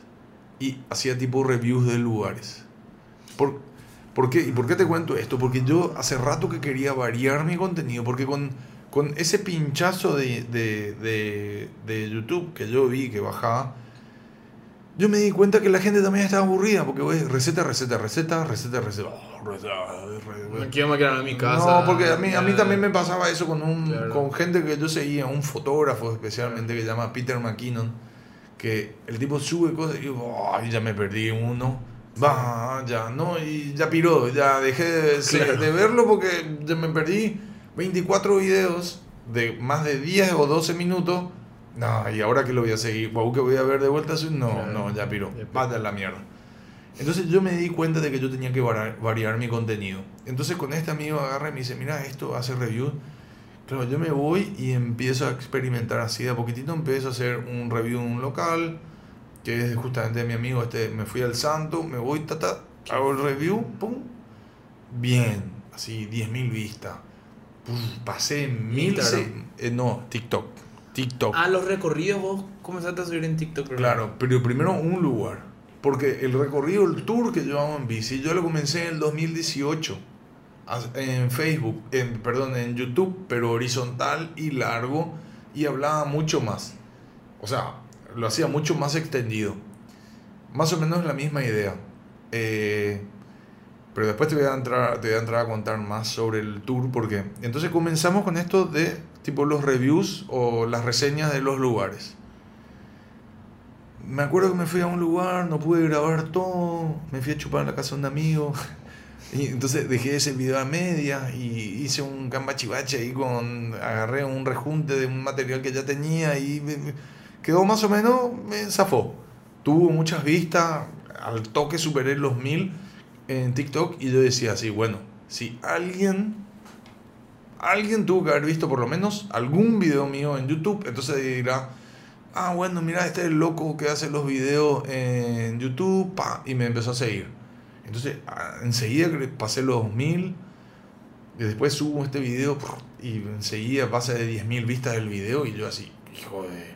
Porque para que un video en YouTube pase 10.000 vistas, Sí. eh, eh, toma mucho tiempo, ¿no? O sea, o la Difícil, pegaste. es- es difícil. No, y ahora vamos a hablar, si querés, de las redes. No, no porque eh, yo creo que el orgánico de TikTok es muy, es muy fuerte. O sea, eh, ese para ti, ponerle hoy en día el 80% de mis vistas viene de para ti, no de mis seguidores. De mis seguidores, más del 80% de mis seguidores, que hoy en día TikTok es la red social que más seguidores tengo, tengo casi 100, 140 mil. Hija de, De mayo, puta. todavía no cumplimos, todavía no cumplí un año y ya tengo más de 140 mil. Eh, el orgánico de TikTok es muy fuerte. ¿Qué pasó? Y ahí me di cuenta que el orgánico de Instagram es una cagada, literalmente, porque ellos trancaron el orgánico por la pauta, porque ellos quieren que vos pautes para que tu Sí. orgánico, o sea, para que eh, crezcan tus vistas. Y YouTube, en cambio, como tiene demasiado contenido, no es que el orgánico no anda, sino que es, es un motor muy lento. Entonces, cuando un video engancha, brr, ahí sí Ahí dispara, pero dispara. Pero para que llegue a eso es complicado. Es, es complicado, te tienen que buscar. Entonces, cuando ese, cuando ese video en YouTube dispara, dispara. Pero ¿qué pasa? Entró TikTok, el orgánico es muy fuerte. Entonces, Instagram agarró y dijo, ¿saben qué? Los perros, porque antes el reel era hasta 30 segundos. O sea, yo estaba haciendo hace menos de un año un video para TikTok de 40 segundos y tenía que entrar a peluquear 10 segundos para meter dentro de los 30. Entonces, era un laburazo. Pero ponerle, hice un experimento. Eh, el año pasado, en junio, por ahí, saco un video que se llama Bellú. Que yo tenía varios videos en Bellú, pero hice un Bellú con cocido. Y dije, ahora voy a entrar a probar todo. Entonces agarré mi video de largo de YouTube, donde hice cocido, o sea, en Bellú y cocido. Y hago el video largo, lo más largo que puedo, no me acuerdo ni cuánto dura. Agarro para. Hago el teaser de ese video, porque yo siempre hacía teaser. Hago el teaser para Instagram, eh, para IGTV, o sea, menos de un minuto, Sí. o sea, para el feed. Hago foto y hago reel y hago TikTok, y- o sea, y hago. Todo. Probé todo lo que pasó ahí. Con Por- ese, con con ese. ese video en Bellú. Y ahí, ¿sabes qué pasó? A ponerle en TikTok, algo que me encanta de TikTok, que eh, es algo que, que me, en, en, en YouTube yo me rompía siempre la cabeza buscando música de la librería que ellos te dan. Se Que llama... es un culo. que- no, o sea, está buena. mi- yo no yo ya tengo mi estilo. Pero en TikTok está todo libre, creo que, ¿verdad? Claro, en TikTok está todo libre, entonces me encantó eso. De, entonces empecé a usar, empecé a investigar y te decía, usar música que está en tendencia. Entonces empecé a usar música que está en tendencia, música que a mí me encanta, así. Con mi hija siempre decimos, Dua Lipa me gusta, ah, quiero usar Dua Lipa en un video. Usé Dua Lipa, ni pena ni gloria, ¿entendés? Y ahí, cuando yo me doy cuenta que por, capaz que por la música no va ni viene, yo agarro y digo, ¿sabes qué? Yo, yo tengo mucha empatía con los músicos acá en Paraguay porque me identifico con ellos. La gente acá así, ah, mira, ahí está, hay dos o tres cocineros nada más que la gente conoce, así tipo el Chapori, y eh, bueno, y el Chapori, ¿entendés que son Colazo. Claro, Colazo, eh, son pocos cocineros que la gente conoce en realidad. Versus, pero podemos hablar de Argentina y todo el mundo conoce a todos los cocineros de Argentina. Y yo dije, puta, esto no puede ser así. O sea, no, no, no que yo tenga Claro. Pasa la con la música también. de la la estampa y con la música también. Entonces yo dije, a partir de ahora, todos los videos que yo suba, música paraguaya. O sea, eh, todos los videos que yo vengo subiendo es con rock paraguayo, música paraguaya de alguna forma. Eh, y cuando subo este video en Bellú, acababa de salir Desapego de Pura Hey Soul, que en pocos días tuvo 1.200.000 reproducciones en YouTube. Entonces yo dije, pa, este video le voy a poner Pura Hey Soul. Y le puse, y haber probado todas las redes así a lo largo, donde cuajó fue en, en TikTok. Tuvo más de un millón de re- reproducciones ese video. ¿En cuánto tiempo? O sea, en, En, dos días, ¿cuántos por ahí tuviste? no, fue, ese video explotó en TikTok. Y así me reventó TikTok. Me reventó, no me acuerdo. No me acuerdo, pero ponerle... Y no te envían, ¿qué tal los mensajes? No, no te envían nada desubicado. Ay, ya no tengo más, no, no me da más cuero para revisar todos los mensajes. No, a veces sí, a veces no. Hay ¿Cómo un- leíste mi email? ¿Cómo leíste mi email? Yo- ¿Cómo yo- le- pero vos me mandaste a mí por Instagram. por no, sí, pero te envié. No, por Ah, mail te no, envié no, vos me mandaste mail y después me escribiste en Instagram. Yo te leo todos mis mensajes en Ah, Instagram. ok, ok.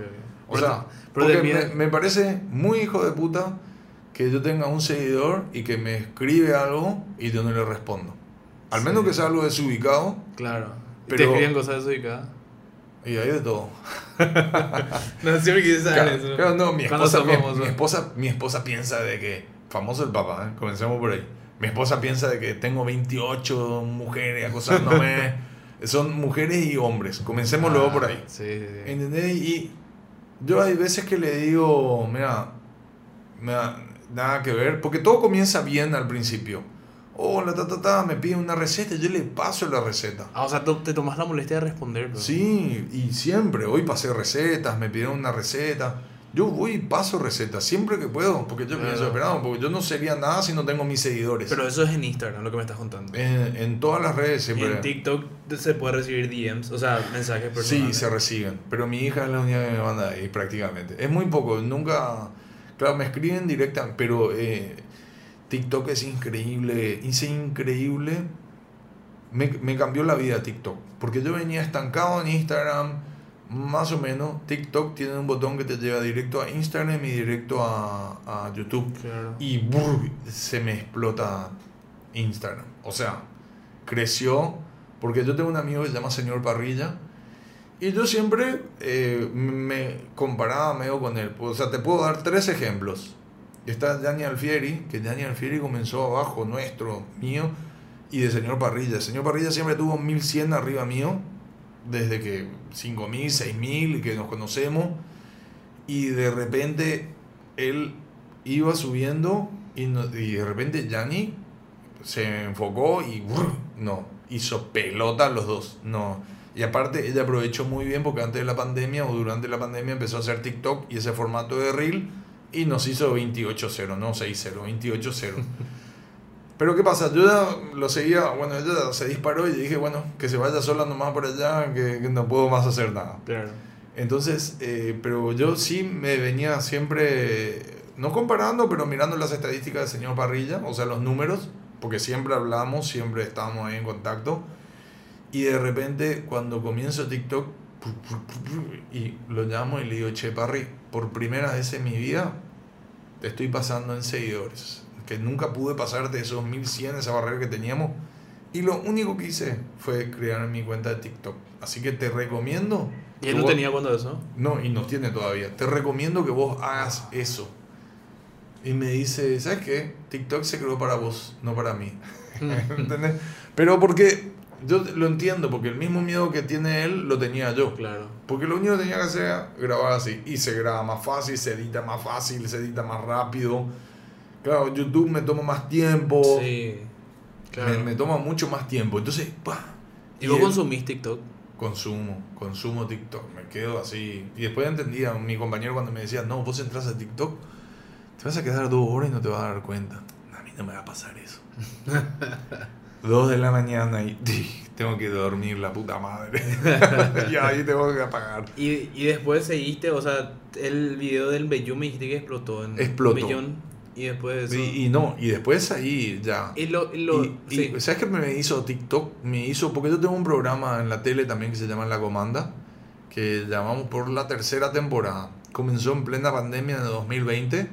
Era algo que empezamos a hablar en la época de Masterchef ¿Qué canal? en Paraguay TV. ¿A qué hora?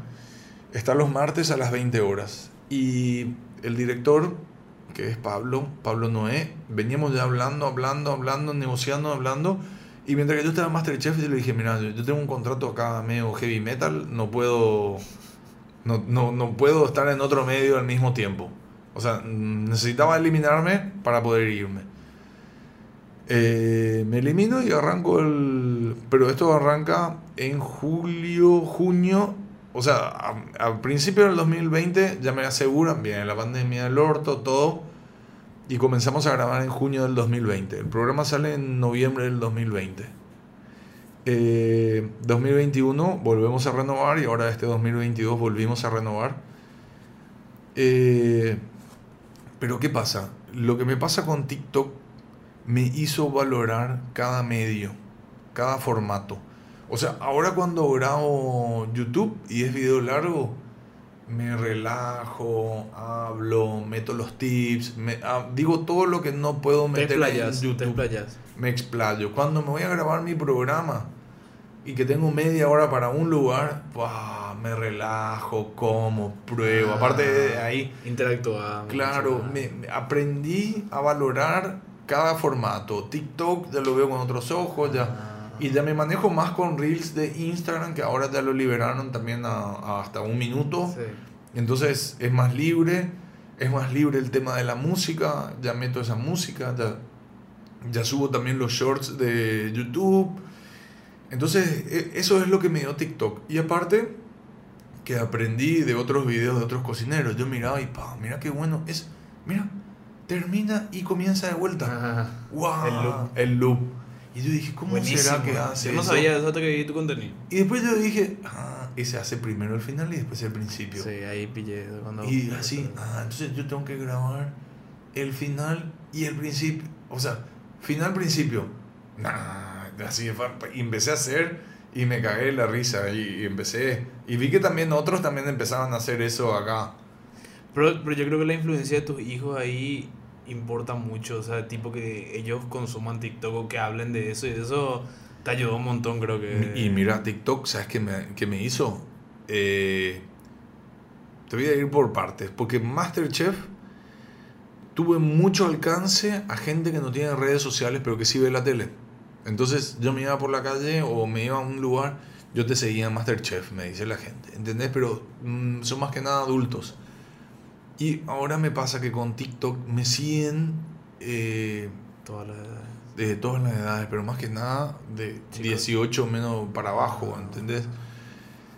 Eh, es más, me voy a lo de un amigo que es Pablo, el director de... Me llama, me dice, che, peda, el director de Paraguay TV, Pablo Noé, y me dice, ¿puedes venir a casa a hacer un asado?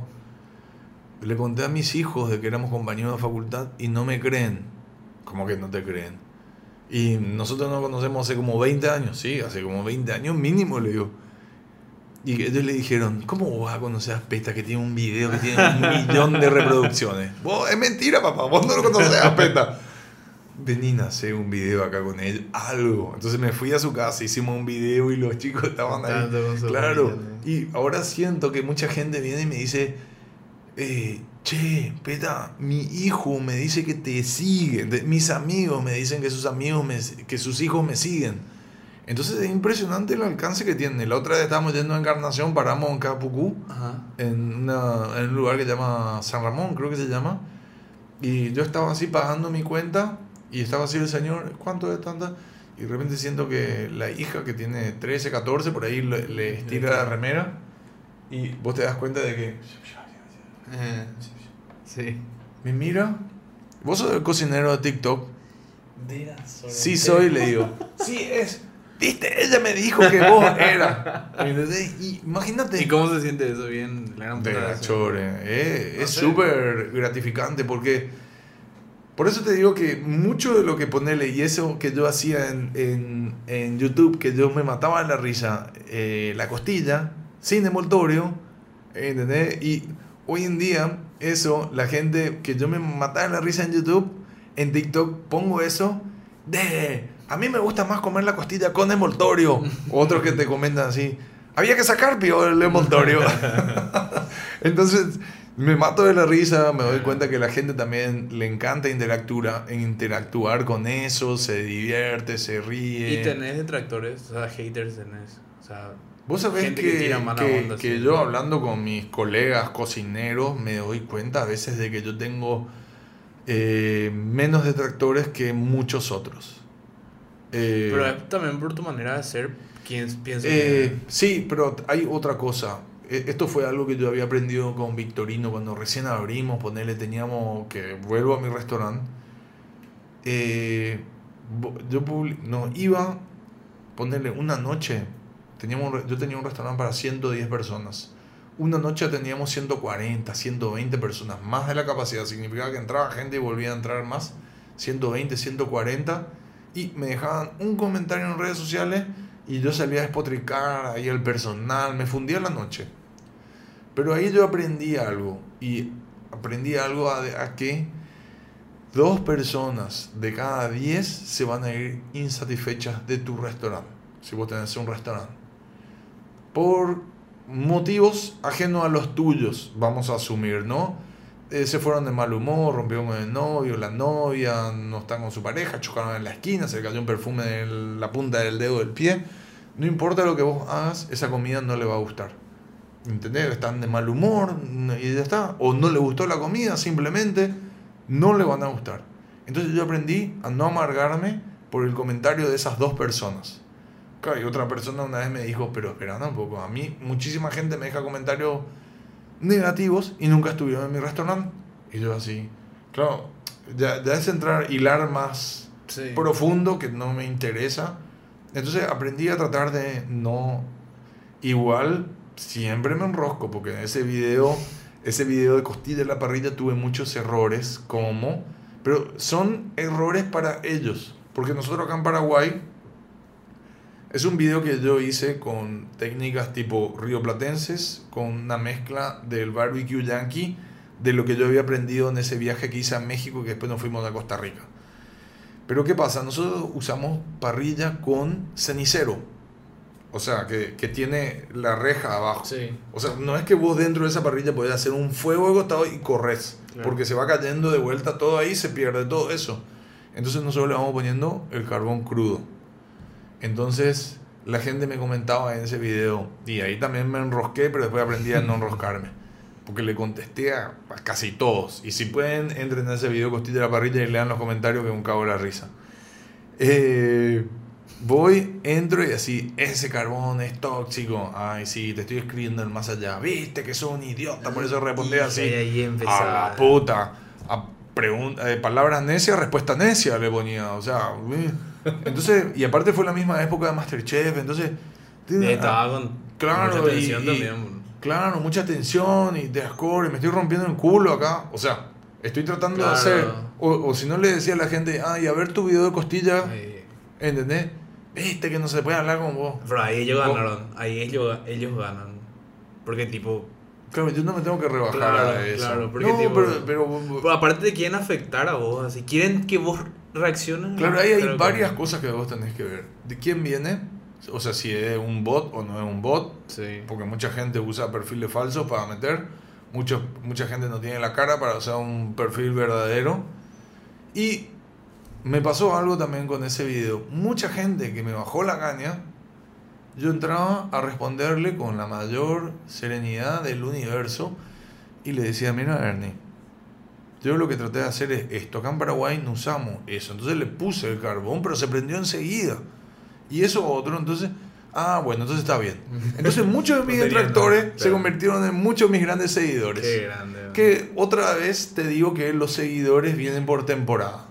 Y vos le podés identificar a algunos, o sea, que vos ya le conocés, ya decís, ah, no, este me sigue hace tanto tiempo ya, este ya me Sí, sigue. tengo- o sea, te tengo pregunto, mucho. tenés ahí tu. Ahí Tengo, tengo muchos, de, de- especialmente de, de YouTube, porque eso sí te defienden a muerte. De, Se, te, te de- defiende a, la a muerte te defienden. Alguien entra, deja un mal comentario, "Eh, ¿qué es lo que te pasa? Yo te vos?" defendí en Twitter una.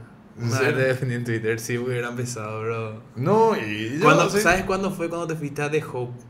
Te fuiste a The Hope y dijiste que era un lugar que estaba escondido y que, que era súper lindo, qué sé yo. Yo nunca me fui, yo vi desde lejos el mar y un tipo salió y te dijo, ¿cómo vas a decir que está escondido si hace más de 20 años está ahí? O sea, algo así te digo. Y yo le dije que... No, yo dije, es un lugar secreto. Secreto, sí, sí. Y creo que se, ofen- se reofendió el tipo. Yo le dije, bro, pero no digo yo con esa intención de, de decir que una. ¿Entendés? Y, Claro. tipo, y ahí vos dijiste que, que vos, tu, tu in- tu intención era que la gente se vaya ahí y no, tipo. Claro, yo, dije, ¿Y cómo? Twitter es lo que yo no entiendo cómo aguantas. Twitter para mí es el lugar donde. no, Twitter, Twitter yo no tengo muchos detractores. Y ¿En lo que, lo que tengo no le doy bola, porque ponerle eh, 28, 23, 24 que te deja mala onda. El que no da la cara, no, no pierdo el tiempo. No pierdo el tiempo. Hoy ponerle compartir lunes sin carne. Y siempre estoy con Leo Rubin. Y yo sé que Leo Rubin, o sea... Él tiene muchos detractores. Él tiene muchos detractores. Hoy subió omelette vegano y alguien dijo, mira, un soberano baguetano, ¿entendés? Sí. Ah, Hizo... Y yo que le veía...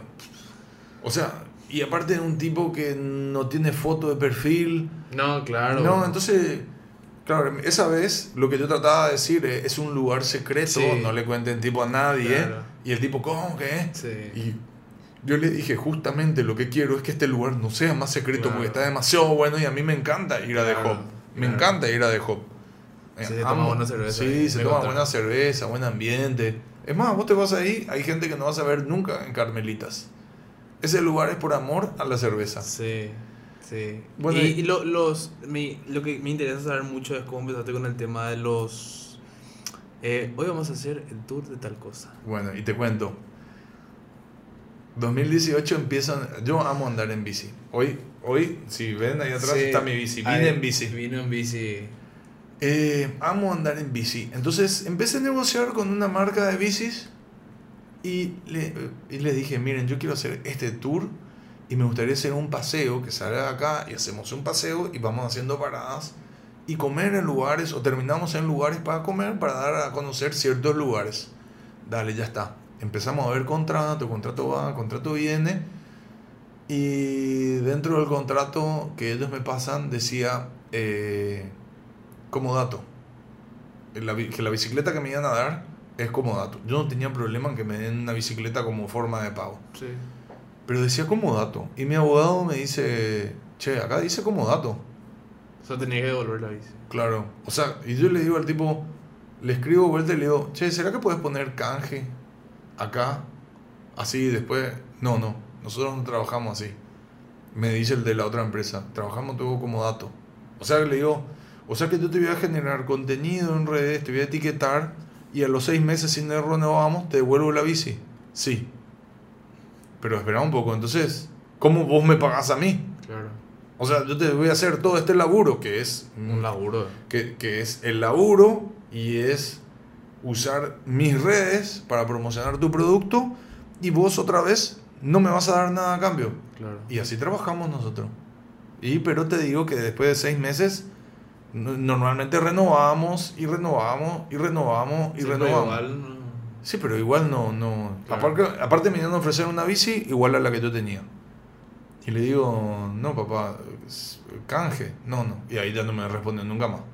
Le dije, "¿Eh?". Y ahí yo digo, Terascore. A esto yo le dije toda mi idea y acá me van a chorear la idea. O sea, mm, No, pero sí pasa. no, Peter, no, no, pasa. no, no, pero sí. Sí, Entonces pasa. yo tengo un compañero de facultad que está en el Popu y le digo, che, necesito que me hagas una nota sobre esto. Dale, ya está. Ah, Me llaman pa' pipi, qué ting. Y salí en el Popu, que voy a hacer el, tir- el tour del lomito, y hice el tour del lomito. O sea, salimos. O sea, rápido tenía que hacer ese video. Salimos y hacemos el tour del lomito. Claro, y te cuento, eh, durante la pandemia yo me di cuenta de que mi contenido así era cuando se empieza a pinchar, receta, receta, receta, receta, receta, receta, y cuando arranco TikTok empiezo a meter, eh, eh, ¿cómo es? Las reseñas. Entonces era receta, reseña, receta, reseña, receta, y empezó a cuajar de la gran pistola porque, porque hay gente que hasta ahora que me dice, está un bueno tú cuando visitas el boliche, pero me gusta más tu receta, o viceversa. O gente que viene y me dice, mira, Peta, gracias a tu video visitamos lugares que ni conocíamos. Sí. O, o gente que viene y me dice, mira, el tour está genial. ¿Entendés? Hay un poquitito de todo. Hay gente que le gusta la receta, gente que le gusta la reseña y gente que le gusta el tour. Pero hoy en día el tour yo le doy como una función más eh, por amor al contenido, así como lo haces vos. Ahora, después de mucho, va a entrar un auspiciante, una marca de bicis. Y Pero vos no le pagas, o sea, esos lugares no te pagan para que vos lo promociones. Vos te Mira, vas a comprar es- el lomito o. Siempre. Eso es una- cuando me voy y hablo con alguien, hey, vos sos el que hace el tour. Sí, la marca, los locales te pagan para ir a los lugares. Qué. Y no le digo, no. Pero ni una marca nunca te diga así no, lomito, no, porque te voy a, espera, te voy a contar Sí, qué pasó. Sí. Yo le digo, no, no me pagan, porque si yo en realidad quiero ayudar a esa persona, tengo que pagar su trabajo. Yo también ya estuve del otro lado, ¿entendés? Y, y yo llamarte y decirte, che, Ernie, yo quiero venir acá, pero me tienes que dar la comida libre, si no, no vengo. Claro. ¿Entendés? Muy coercitivo es, y no me gusta usar la fuerza para hacer algo, y yo quiero tener la libertad de ir a los lugares que yo quiero. Por eso tampoco... Ah.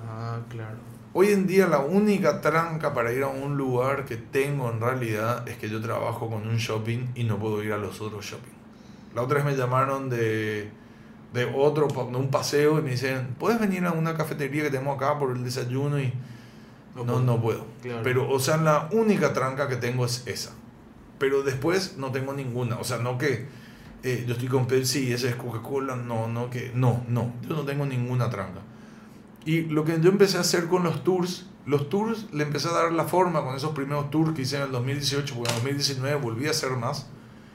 Yo tenía una idea también de recorrer, hacer un tour, hacer una guía gastronómica rutera. Esto es un proyecto que tenía hace muchísimo. Iba a ser un libro luego. Disculpame, Colazo no hizo algo así. No Él sé. me parece que hizo algo así. Una No. ruta gastronómica, me parece. Colazo lo que había hecho era cocina bajo el sol y pero lo que yo quería No sé, hacer sí. era mi, mi idea era si vos te vas a Asunción a Encarnación, ¿dónde demonios paras a comer que no sea solamente en la frutería en Sí. ese momento? O ¿entendés? Porque no sabes dónde parar. Entonces yo quería hacer una guía gastronómica. ¿Qué pasa? BR en ese momento saca una web con todos los lugares donde vos puedas parar. Entonces, ah, Pero- bueno. Pero ahí, ¿qué pasa? Yo Sí. cierro con una marca de autos, empiezo a hacer eso y me cae la pandemia. ¿Entendés? En Entiendo. fines del 2019, principio del 2020 empecé yo a hacer. Hice ruta 1, tengo también de Ciudad del Este Asunción, ¿Subiste todo eso? eso está todo en YouTube. YouTube son ¿Y videos cuánto largos. tiempo? Y hay uno de 8 minutos, no me acuerdo, pero no. Comiendo en la ruta 1 se llama otro. Está buenísimo si se llama un videoblog de eso. Y era la idea. No, pero siempre video, tres. videoblog de- te estoy diciendo hablando de 40 45 minutos. Estaría buenísimo, pues la gente te va a ver igual. Y Va a sí, ser uno, pero igual, igual a mí no me gusta hacer videos tan largos. Ah, entiendo, entiendo. O sea, yo cuando entro a un video de YouTube y digo, "¡Ah! 45 minutos me voy a tener que quedar mirando este video. No, entonces prefiero hacer videos más cortos. Pero igual ya me estaba yendo a tres lugares. Siempre tres lugares. Tres lugares, tres lugares. O sea, ya, ya tenía eso dando vuelta. Pero ¿qué pasó? Y no cuajaba bien. No. Tenía vista, muy lindo. Pero hasta ahí. hasta ahí. Y siempre, siempre muy rústico, porque yo he logrado así con. eh, Sí. Yo ponía grabar, eh, iba con mi auto, que caía. ¿Entendés? Muy rústico, que igual. Eh, lo que valoro de mis seguidores es que valoran el contenido y no la calidad.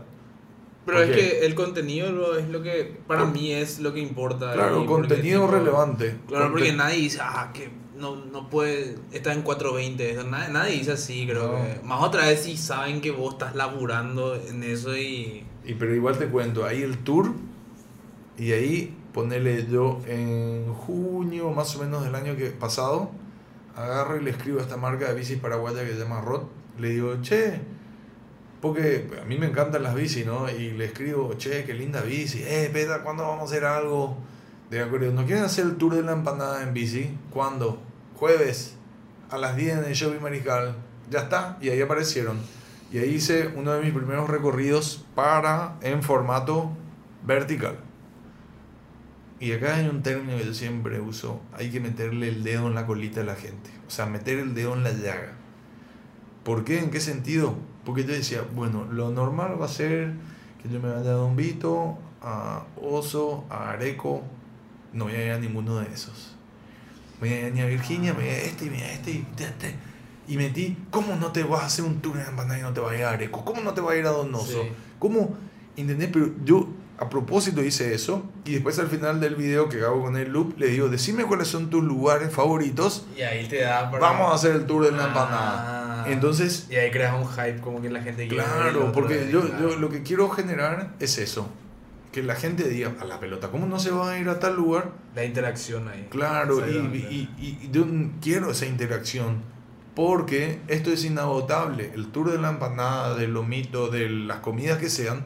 La idea es que no me gusta nunca nombrar el tour 1, 2, 3. El tour de la empanada, el tour. Otro tour, otro tour, y otro tour, y otro tour, y otro tour. Y puedo hacer ese mismo tour en Luque, Capiatá, Itagua, Encarnación, Ciudad del Este, Caguazú, Coronel Oviedo, Buenos Aires, Uruguay, Montevideo. sí, no tiene- ¿Entendés? no tiene límite. No, no tiene límite. Entonces vos agarrás una comida como eje y te vas. Y te vas. Y no tiene que tener límite y no tiene que ser parte. Aborrezco cuando te dicen ese. Estamos en el capítulo 24. ¿Para qué contás? O sea, por lo menos esa Claro, es mi forma claro, de claro, pensar. completamente. Esa es mi forma de pensar. Esto no, es. Vos no ves, estamos en. no- buenas noches, estamos en noticiero 324 de. No, no es así. Por ahí contás números importantes como el 100 Sí. o cada 50 o el 1000 o el 5000 o el Claro. 10000, 15000, Completamente. 20000. Entonces, eh, genero eso. Entonces, m- y me doy cuenta de que lo que yo venía experimentando en el 2018 cuaja en la red adecuada y en el formato adecuado, que fue TikTok. TikTok. Entonces, ahí el tour.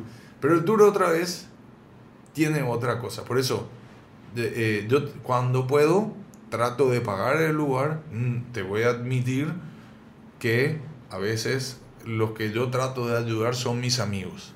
O gente que yo conozco, o gente que yo digo, puta, Ernie acá tiene este lomitero, se está rompiendo el lomo, tiene un producto súper rico Le hace el aguante. y no tiene la gente que tendría que tener. Ah, está buenísimo. Entonces, Está agarro y yo te digo, che, ¿vos tenés lomito? Sí, tengo lomito. Bueno, mañana voy a venir a grabar y te voy a poner a vos primera parada para que se te vea más.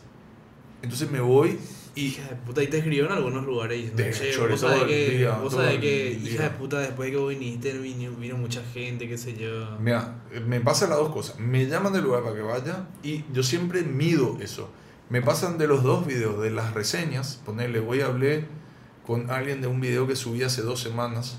Viene el dueño y me dice, la repercusión es tanto en redes sociales, porque crecieron en seguidores, y en gente que vino, es impresionante. Así que cuando quieras, vení, volvé, te bancamos, o sea... Pero en realidad como yo ya estuve del otro lado, comer gratis no es la solución. Vos para valorar el trabajo de otro tenés que pagarlo. Tenés que pagarlo. Nadie trabaja gratis y nadie tiene que trabajar gratis. Entonces cuando yo puedo, pago. Porque es como que alguien venga y "Eh, trabajar Claro. nada gratis. No, papá. Cada uno tiene su cosa y en algún momento alguien se va a beneficiar. Pero si vos creces y, y, y yo crezco y a mí me sirve eso como métrica, felices todos. Entonces, ponerle, la otra vez hice el tour del desayuno y esta vez te admito que no tenía un mango.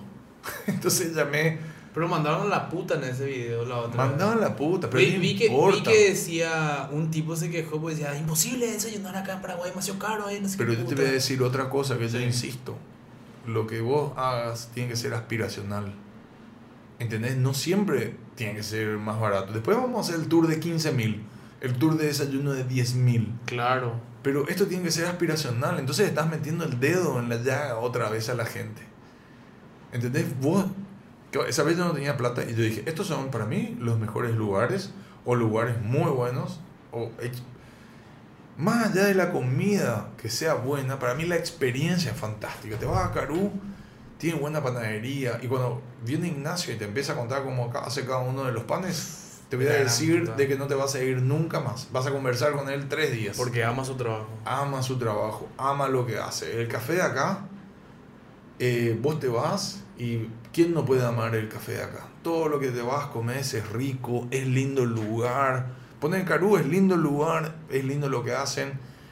Vos te vas al café de acá, es hermoso el lugar, es lindo lo que hacen también. eh, cómo crearon ese concepto de marca, porque yo vi el TED Talk que hizo Patty, la dueña, y te empapa en esa esencia que tiene ese lugar Del café de acá. del café de acá. Después te vas a Medialuna Calentita y bueno, ¿qué más Sí. que el nombre que Medialuna? Ya el nombre es muy gráfico. ¿Entendés? Siempre en, publicidad y marketing el nombre tiene que ser directo. La otra vez me llama un muchacho, ojalá que esté escuchando, y me dice, quiero, tengo un negocio que se llama Le Petit Monaster porque... ¿Y qué vendes? Sándwiches. Pero tenía una carta muy amplia, pero me quedé en sándwiches. ¿Y por qué se llama Le Petit Monaster? ¿Por qué tiene un nombre en francés? Le digo, porque antes los monasterios eran los que recibían los... los Brillante. Papá, no podés tener un nombre, vos no podés explicar tu razón de ser en un párrafo de 10 líneas. No. En otro idioma. En otro idioma. Claro. Por eso yo ya trabajé en empresas que el nombre era en inglés. Todo bien. Para vos es fantástico, pero para la otra persona. No se ¿Es qué? ¿Es qué? Claro. ¿Entendés? O Claro. ponerle en guaraní. Porque la persona se tiene que identificar con el nombre. Claro, el territorio chop. Y vos decís, a la pelota, acá yo me voy acá y voy a tomar chop. Evidentemente. Entonces, no, no, no hace falta explicar. Eh, entonces, el, el tour se genera para eso, para ayudar a la gente eh, y también generar esa interacción con la gente. El tour en realidad es por amor al contenido, porque se va una amiga que me ayuda, a la que no le pago nada, que es Sasha. Eh, se van los chicos de Rot. Ahora lastimosamente voy a tener que dejar a los chicos de Rot de lado porque hay una marca de bici nueva que entró. Eh, o sea, una marca de bici que entró, pero es la primera vez que recibo un auspicio. Bueno, después también me llamaron de una marca que comienza con M y termina McDonald's, que me pidieron que le haga el review de un producto. Pero a eso ya les cobré. Claro. ¿Entendés? Por eso, voy a hacer esto gratis. Y los reviews, así, review, review, no hiciste todavía nada. Así que vos decís, te Mira. sentás y comes eso. Mira, ¿sabes qué pasa? Cuando yo hice el primer tour y salgo con el señor Parrilla, yo traté de hacer eso de, entre los tres lugares que me fui, me pareció bueno, y, y Parry agarra y me dice, no hagas eso, no hagas eso. Porque toda la gente siempre me dice, che, porque lo que yo trato de hacer con el tour es comunicar. Claro. Y la gente me dice, y decina cuál te gustó más. Y en ese primer tour que yo hice, en el segundo tour por ahí que hice con el señor Parrilla, él agarra y me dice, no hagas eso. No hagas. ¿Por qué? Y me, y Porque se yo- van a enojar y- contigo. Y yo le digo, ¿y por qué? No, no, no. Vos no, vos no tenés que jugar la comida de los otros. Tiene que ser la... Y acá te voy a explicar algo. Imagínate, yo me voy a tres lugares. Vamos Sí. a algo fisiológico primero. Me voy a tres lugares. El primero te va a decir siempre riquísimo. Ah, El claro. segundo, que vos ya te fuiste pedaleando, llega... Sí. Ya, y el tercero, uh, ya... Pero vos haces todo en un día. Todo en un día. Hija de puta. No, pero hoy en día eh, comemos apenas, ¿entendés? Como un Bueno. mordisco acá, yo ya, ya aprendí a manejar esa parte también porque ya me pasó eso. Hice el tour del pastel mendigo y comí todos los pasteles mendigos en todos los lugares. Pastel- con pastel mandido te pasó. Hija de perra. No, y entonces iba así, entonces aprendí a manejar y eso, él me dijo, no hagas eso, no. Pero ¿qué pasa? Ahora te voy a explicar por qué no. Porque a lo que volvíamos de 2 de 8, 2 de 10 se van a ir satisfechos. Imagínate que yo me vaya de mal humor a comer tu empanada y Claro. digo, mira, tu empanada es una cagada. ¿Sabes qué? Al pedo vine a este lugar. Me voy a otro lugar, ¿entendés? ¿Cómo yo voy a hacer algo de una forma tan irresponsable? Claro. Y no solo que voy a cagar tu local, sino a toda la familia de las personas que trabajan ahí porque le- les jodés la vida a todos. Completamente. Porque por ahí el producto no es malo. Por ahí te tocó un- producto malo ese día. Pasa. No, El y así como vos dijiste también, en tu restaurante sí o sí van a haber personas que están diciendo Claro, eh, por ahí, por ahí esa persona vino de buen humor, pero por ahí el cocinero vino de mal humor. ¿Qué ¿Entendés? pasa? ¿Qué pasa? Porque eh, entra dentro de una rutina, por más que sea su vocación, lastimosamente es así. Entonces, mi función no es opinar, mi función es comunicar. Y hacer conocer. Claro. Ayudar. Comunicar y dar a conocer ese lugar. Y decirte, mira, acá está este lugar. ¿Tocó alguna vez que probaste algo y no te gustó? Y dijiste, y no, y, y dijiste, decidiste no sacar más en el video. ¿No? No, no, no, no. No me pasó porque yo selecciono los lugares. Por ahí, después de probar los tres lugares, digo, bueno, de estos tres, ponele el lomito árabe. Cuando íbamos a hacer el tour del lomito árabe, viene. Claro, el tour antes del lomito árabe fue el tour del asadito. Y pasamos súper bien esa noche, siempre nos cagamos la risa. Y viene una amiga que es y me dice, che, mi prima tiene un local de lomitero. Y vos sabés que se rompen y no les está yendo tan bien. ¿Y qué, cuál es su fuerte? Lomito árabe. Ya está, le dije. La próxima semana vamos a hacer el tour del lomito árabe. Y el local de tu prima va a ser la primera parada. Voy a buscar los otros dos lugares. Claro, ellos se jactan de que tienen un lomito de más de medio kilo. Le ponen salsa, es rico, pero comercialmente y estratégicamente no es bueno. que vos tengas que cortar en la mitad un lomito. Sí. Porque el- es rápido, algo así que vos. No, el lomito vos tenés que comer y agarrar y decir, wow, qué rico que estuvo, quiero otro. Entonces vuelven a gastar otra vez. Pero si con uno Te o- llenas. te llenas, no vas a comer otro más. Claro. Entonces, Y vas a ganar menos también. claro, vas a ganar menos. Pero ponele, ese tour del lomito árabe explotó. El local de explotó. Saqué un jueves, ese jueves fue bien. El viernes ya tenían gente cuando abrían, ya estaban esperando. Terminaron vendiendo, a las 10 de la noche ya no tenían nada que vender. Hija de puta. El sábado tuvieron que sacar un aviso ahí en su Instagram y decir el efecto beta, porque la verdad, disculpen, delivery, había gente que ya no le respondieron, así fue brutal. Y yo me voy contentísimo con eso porque yo puedo medir Pero vos sentís que te vuelve eso. y en algún momento me va a volver, Ernie. No, seguro. De, de- yo, yo soy la persona que creo eso. Pero ahora, tipo, me decís que entró otra marca de bici. Tipo, yo pienso que. Mira, ahora ya había, había asumido un compromiso con una plataforma digital y tuve que, estuve un mes y tuve que renunciar y pedirle disculpas porque la verdad que me estaba sacando tiempo para mis cosas y solamente con lo que yo hago ya me es suficiente como para andar preocupándome por el contenido de otros. Más allá de la comanda, que es algo que ya lo vengo interiorizado y es algo que yo me voy y grabo, lo que no quiero hacer más es cocinar para otra gente. En- y romperme la cabeza y decir así, de las que tengo que... ¿Entendés? Y es un, es un mini Querés dedicarte a lo que vos te gusta. Claro, No, quiero dedicarme full a mis redes A lo tuyo. full a lo mío y dejar, o sea, al menos de que venga alguien y me diga, mira, yo te voy a dar la receta y vos venís y ya tenés todos los ingredientes acá. En ese caso podría llegar a ser. Entiendo. En- solamente así. La otra vez me fui, tuve una entrevista en un medio y me dice, queremos que estés todos los días media hora con un programa en vivo. ¿Y qué querés? Y no sabemos. Mira, yo le dije, podemos entrar con esto, esto, esto, esto. Estos son todos los formatos que podemos llegar a hacer, pero yo estoy haciendo esto. Entonces, claro, la comanda, por ejemplo, yo cuando lo hice no quería que se pise con el horno con peta. Porque yo tuve esa experiencia como maestro de la cocina Hildebrand, que ellos subían contenido a su canal de YouTube. Entonces, su video de YouTube competía contra mi video de YouTube, contra mi canal de YouTube en YouTube. Ah. Claro, es como que te pague alguien. Claro, para que. Vos es hagas un podcast. Te, pira, te, te tira una bala en el pie. Claro, entonces había mucha gente que me decía, che, Peta, vi tu video de Soy yo y Tortillita. Eh. Soy yo y... Sí, pero eso es de... ¿Entendés? Me di cuenta. Después entré a ver las estadísticas, yo veía en mis videos, o, o muchos de los videos, o de las recetas, no porque sean míos, Sí. yo creo que la pegamos con las recetas que yo había hecho. Pero en otro Te- lado. pega- no, pegaron en ese canal. En ese canal. No, y en otro lado te en el Claro, otro canal. en- en- pegaron en otro lado. Entonces dije a la pelota, ¿por qué yo tengo Claro, que ceder eso? ahí todo, claro. Es más, volví a hacer los mismos videos que hice ahí, con pero mejorando la receta. Siempre trato de darle algo distinto para no hacer lo mismo que lo otro. Claro. Pero ponerle para eh, TikTok, para mí fue un borrón y cuenta nueva. Porque tengo 400, más de 500 videos subidos a YouTube. Y en TikTok no importa. No importa.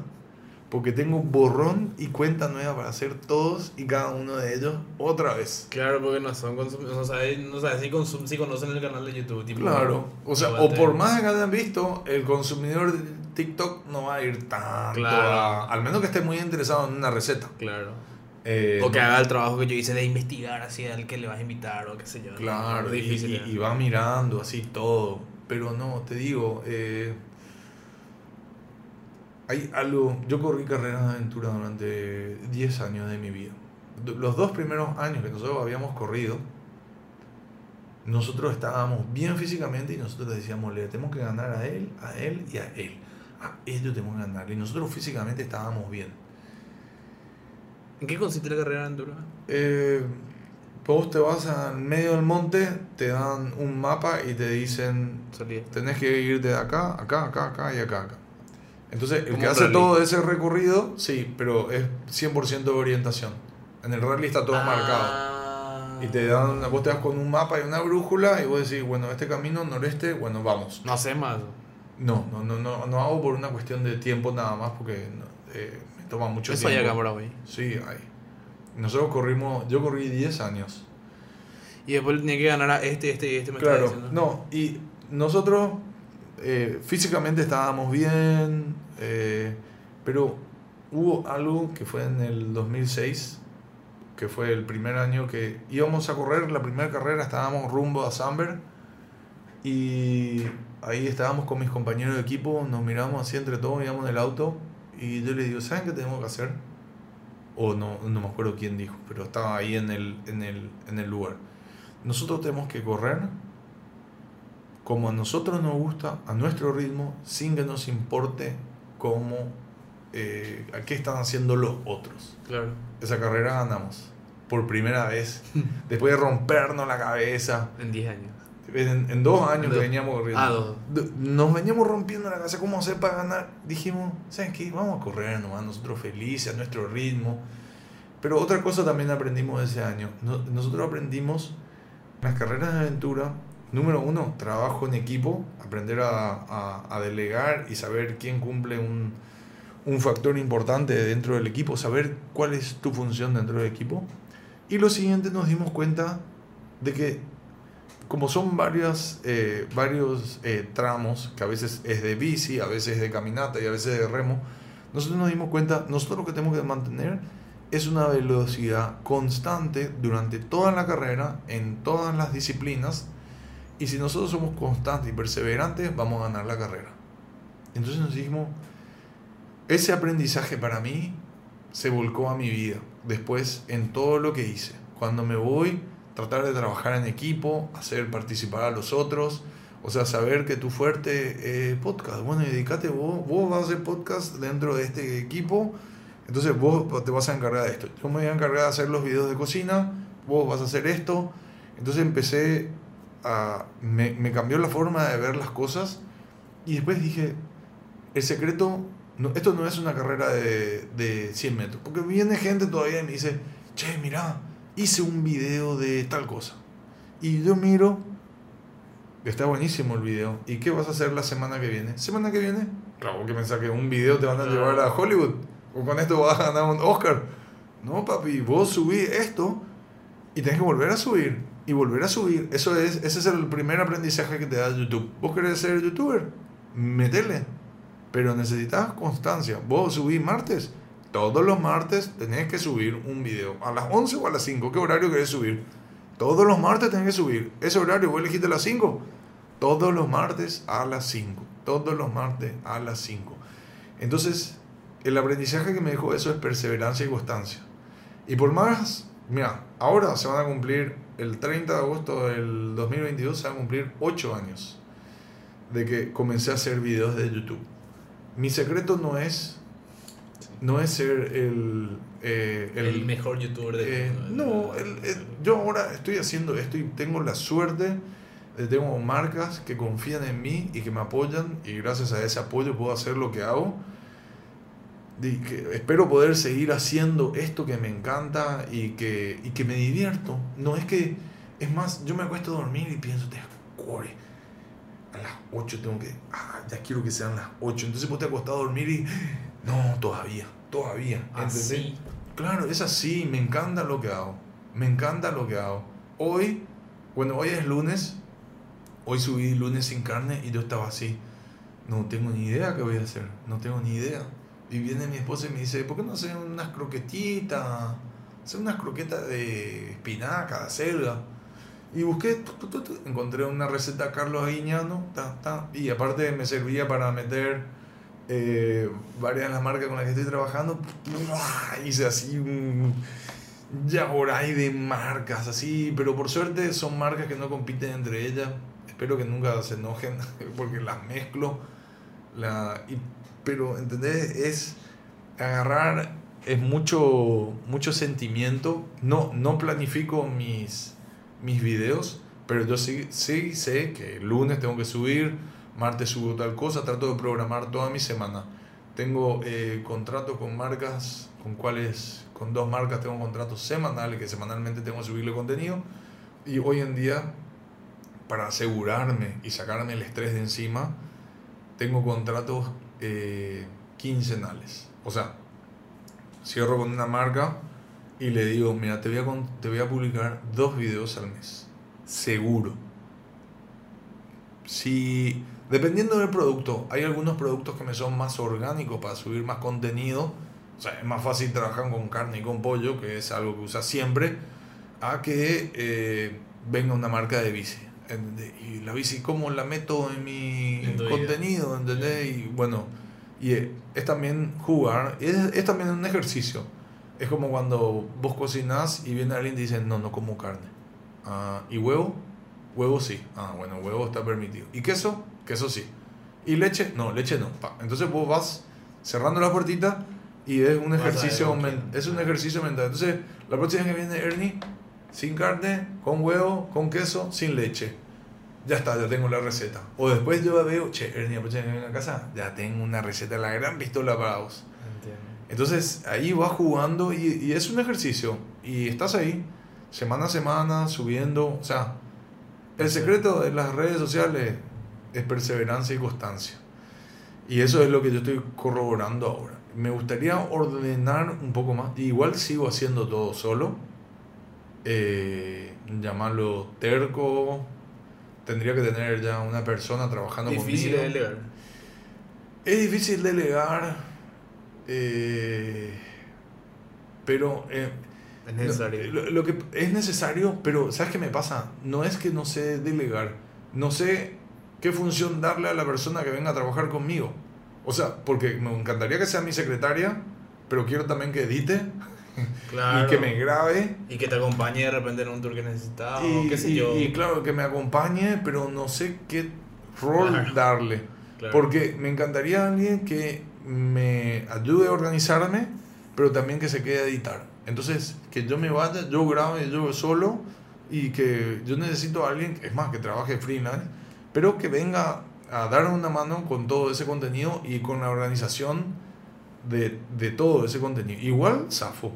Pero igual yo siento a veces de que... De que Claro que si vos delegas vas a poner un orden, o sea, yo creo que tu trabajo va a ser más, más ordenado, vas a poder poner en orden porque tenés que hacer un todo y tipo estás preocupado en hacer ese todo y no te da la cabeza para decir, bueno, esto voy a hacer así, esto voy a Claro. poner esto acá. Claro, Creo en, vez de organizar el mes por semana, porque eh, ahora- yo le pedí auxilio a mi esposa, porque organizar el mes así por semana y decir, bueno, contenido semanal va acá, eh, quincenal acá y, Mensual este, acá. y mensual acá. Entonces, vos ves así toda la película, o sea, como dicen en inglés, la, la foto grande, Sí. y vos decís, ah, bueno, acá voy a meter esto, esto, esto, esto acá, ta, ta, ta, ta. Entonces, más o menos lo hago así. Que claro, hay veces que me gana un mes con pocos días, como febrero, por ejemplo, Claro. me ganó así de la chore, no le publiqué nada, fulanito. Sí. Porque me ganó, porque tenía una semana menos. Entonces, pero eso trato de compensar el mes siguiente. Igual trato de que el contenido sea bien orgánico. Variado Claro, variado orgánico, porque ahora es receta, reseña, tour, receta, receta, reseña, tour, y meto entre medio también los teasers de mi programa La Comanda. Sí. Entonces, hay una un yaboray ahí. Algo que te quería preguntar, te saqué mucho tiempo ya, pero te quería No. preguntar, ¿te gusta el skate? Sí, me gusta. Vi que yo al, al primero que le hice el podcast fue a Ale Basaldúa. Yo pensé que vos me conociste por él. ¿Le conocés a Alejandro Basaldúa? No, más vale que Sí. lo conozco. Ale. Eh, y te voy a contar algo. Él vino la primera vez acá y vi que hicieron una... ¿Sabes? Yo no sabía que ustedes se conocían. Hasta que vi una historia donde hicieron un asado ahí en el... Y una vez te vi, creo que usas una muñequera cuando... Sí, cuando- me caí en febrero del Sí. año pasado. Me caí. Yo andaba en skate. andando en sí. skate, me caí y me fisuré. Y te voy a contar algo muy, muy loco. Eh, O sea, cuando yo era chico, yo empiezo a andar en bici. Más o menos a los 8 años, más o menos. Eh, me compran una bici, una BMX, y estaba de moda BMX Ah, en el sí, barrio, y sí. era BMX, BMX. Me acuerdo que eh, empecé a, a competir BMX, gané, gané campeonatos. Los Carreras. freestyle ahí. No, no, no, Ah. BMX. Ah, pique, yo pensé que... Yo pensé pique. que hacía Hoy en día lo que vos ves, eso de BMX como es hoy en la Sí. Olimpiada, es otro mundo. Pero era así, salida, largada, yo tenía 10 años cuando eso. Cuando cumplo 11, al siguiente año, la, el BMX medio que pasó de moda porque apareció el mountain bike, pero al mismo tiempo apareció el skate. El skate.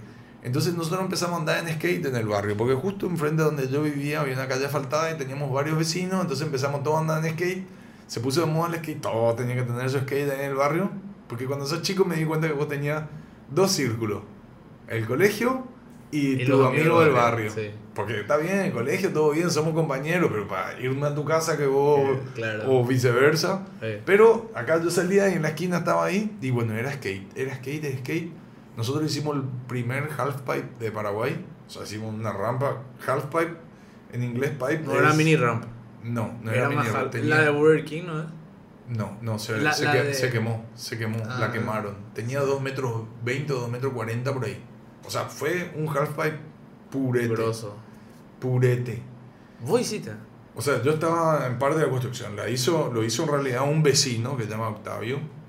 Él eh, había después, mucho tiempo después, eh, años, que te puedo decir que tipo el año pasado, antepasado, me encuentro con un amigo de esa época que era mayor y yo le digo, ¿de dónde demonios salió la plata para ese halfpipe? Y los viejos de Octavio era, tenían ga- guita y le dieron la plata a él para hacer eso. Ah, bueno. Y quedó como un... Después algún día pasó un idiota y le tiró, le prendió un fuego. Era un halfpipe todo de madera. Lo quemaron. Estaba en un terreno baldío, lo quemaron. Lo quemaron, una cagada. Pero vos nunca te fuiste al skatepark de Kicks. No, a ese sí que no llegué a ir. No, no llegué a ir. No llegué a ir. Pero atendé. Y la hermana de Ale era muy amiga, o sea, es muy amiga de mi hermana. O sea, en ese momento eran muy amigas. Y Ale me contó de que él no veía la hora de ir a buscar con su papá a Elena para pasar por donde estábamos nosotros andando en skate y nos veía a nosotros. Y cuando él me dijo eso, yo me hice pipí, me hice pipí El mejor skater digo. Em, claro, yo siempre le digo a la gente, lo conoce a Ale, mira, Ale es el Messi o el Cristiano Ronaldo sí. del skate acá en Paraguay. Todo lo que él tiene, yo llevo a mis hijos al skatepark, les metí el, el, Buenísimo. el skate porque al fin y al cabo le va a servir como equilibrio. Aparte me encanta, cosa. me encanta Ale también el enfoque que le da, Sí. Porque te lo digo así, él también se quiere sacar el estigma del skater, Sí, yo, y drogón. nosotros hablamos muchísimo en el Él fue mi primer episodio de. En mi sueño yo hice con él. O sea, yo le, yo le conocía solamente cuando. O sea, de lejos. Porque nosotros cuando éramos chicos nos íbamos al skatepark y él estaba patinando y él hacía cosas fenomenales. Ahí te estoy hablando de cuando había el skatepark de Kicks. Y yo le conocía de lejos. Y después, cuando yo dije voy a hacer un podcast, dije el primero que le voy a invitar es a Ale Ah. Y le invité y, habló justamente de eso, que como que la gente le trata mucho de vago, de, Sí. de esto, de aquello, y contó mucho de eso. Está buenísimo. No, lo que pasa es que el skate Es un deporte urbano también. Es un deporte urbano, ahí está. Para, y eso yo te iba a decir, es un deporte urbano. Vos vivís tipo en Madrid, Barcelona, grandes ciudades, Buenos Aires, que hay mucho asfalto, hay pocos patios. Y vos salís de tu departamentito y te vas a la plaza y te encontrás con tu amigo y ahí agarras un skate, ¿entendés? Ahí, Sí. o sea, es un deporte muy Social. urbano, muy, social, urbano. sí, sí. Y de acá nosotros como tenemos patio, no te voy a decir de que no hay, eso sí hay, hoy en día estamos mucho más eh, Avanzado. avanzados porque antes no había tantas calles asfaltadas cuando yo era chiquitito. sí, sí. Se asfaltó el Banco Central y nuestra diversión era tirarnos del Banco Central en skate. Eh, pero hoy en día estamos más avanzados, pero es un deporte de ciudades más grandes. Ojo, igual acá es poca todavía la gente y te picha, ¿no? Entonces cuando yo me voy, lo llevo a Ale, me encuentro con ese lugar así bien cuidado, buena cultura. Y que él lo trata de cuidar también. Y me Lugar de doy- familia y, también. y me doy cuenta Sí. de que todo lo que él hizo en su skatepark es un skatepark privado a pulmón lo hizo. No es igual que el de Luque, a mí me encanta el de Luque, pero también valoro el de Ale porque el de Ale yo sé lo que a él le costó Sí. hacerlo. Entonces es como decir, ay, este es una cagada. No. Pero es como la comida, vos no sabés lo que hay detrás de eso. ¿entendés? Completamente. Hay que valorar también ese lugar. Pero es tremendo porque Ale hace un trabajo de llevarle a la familia. A mí, a mí yo te vi así y dije, hija de puta, porque yo vi que le llevas a tus hijos ahí y dije...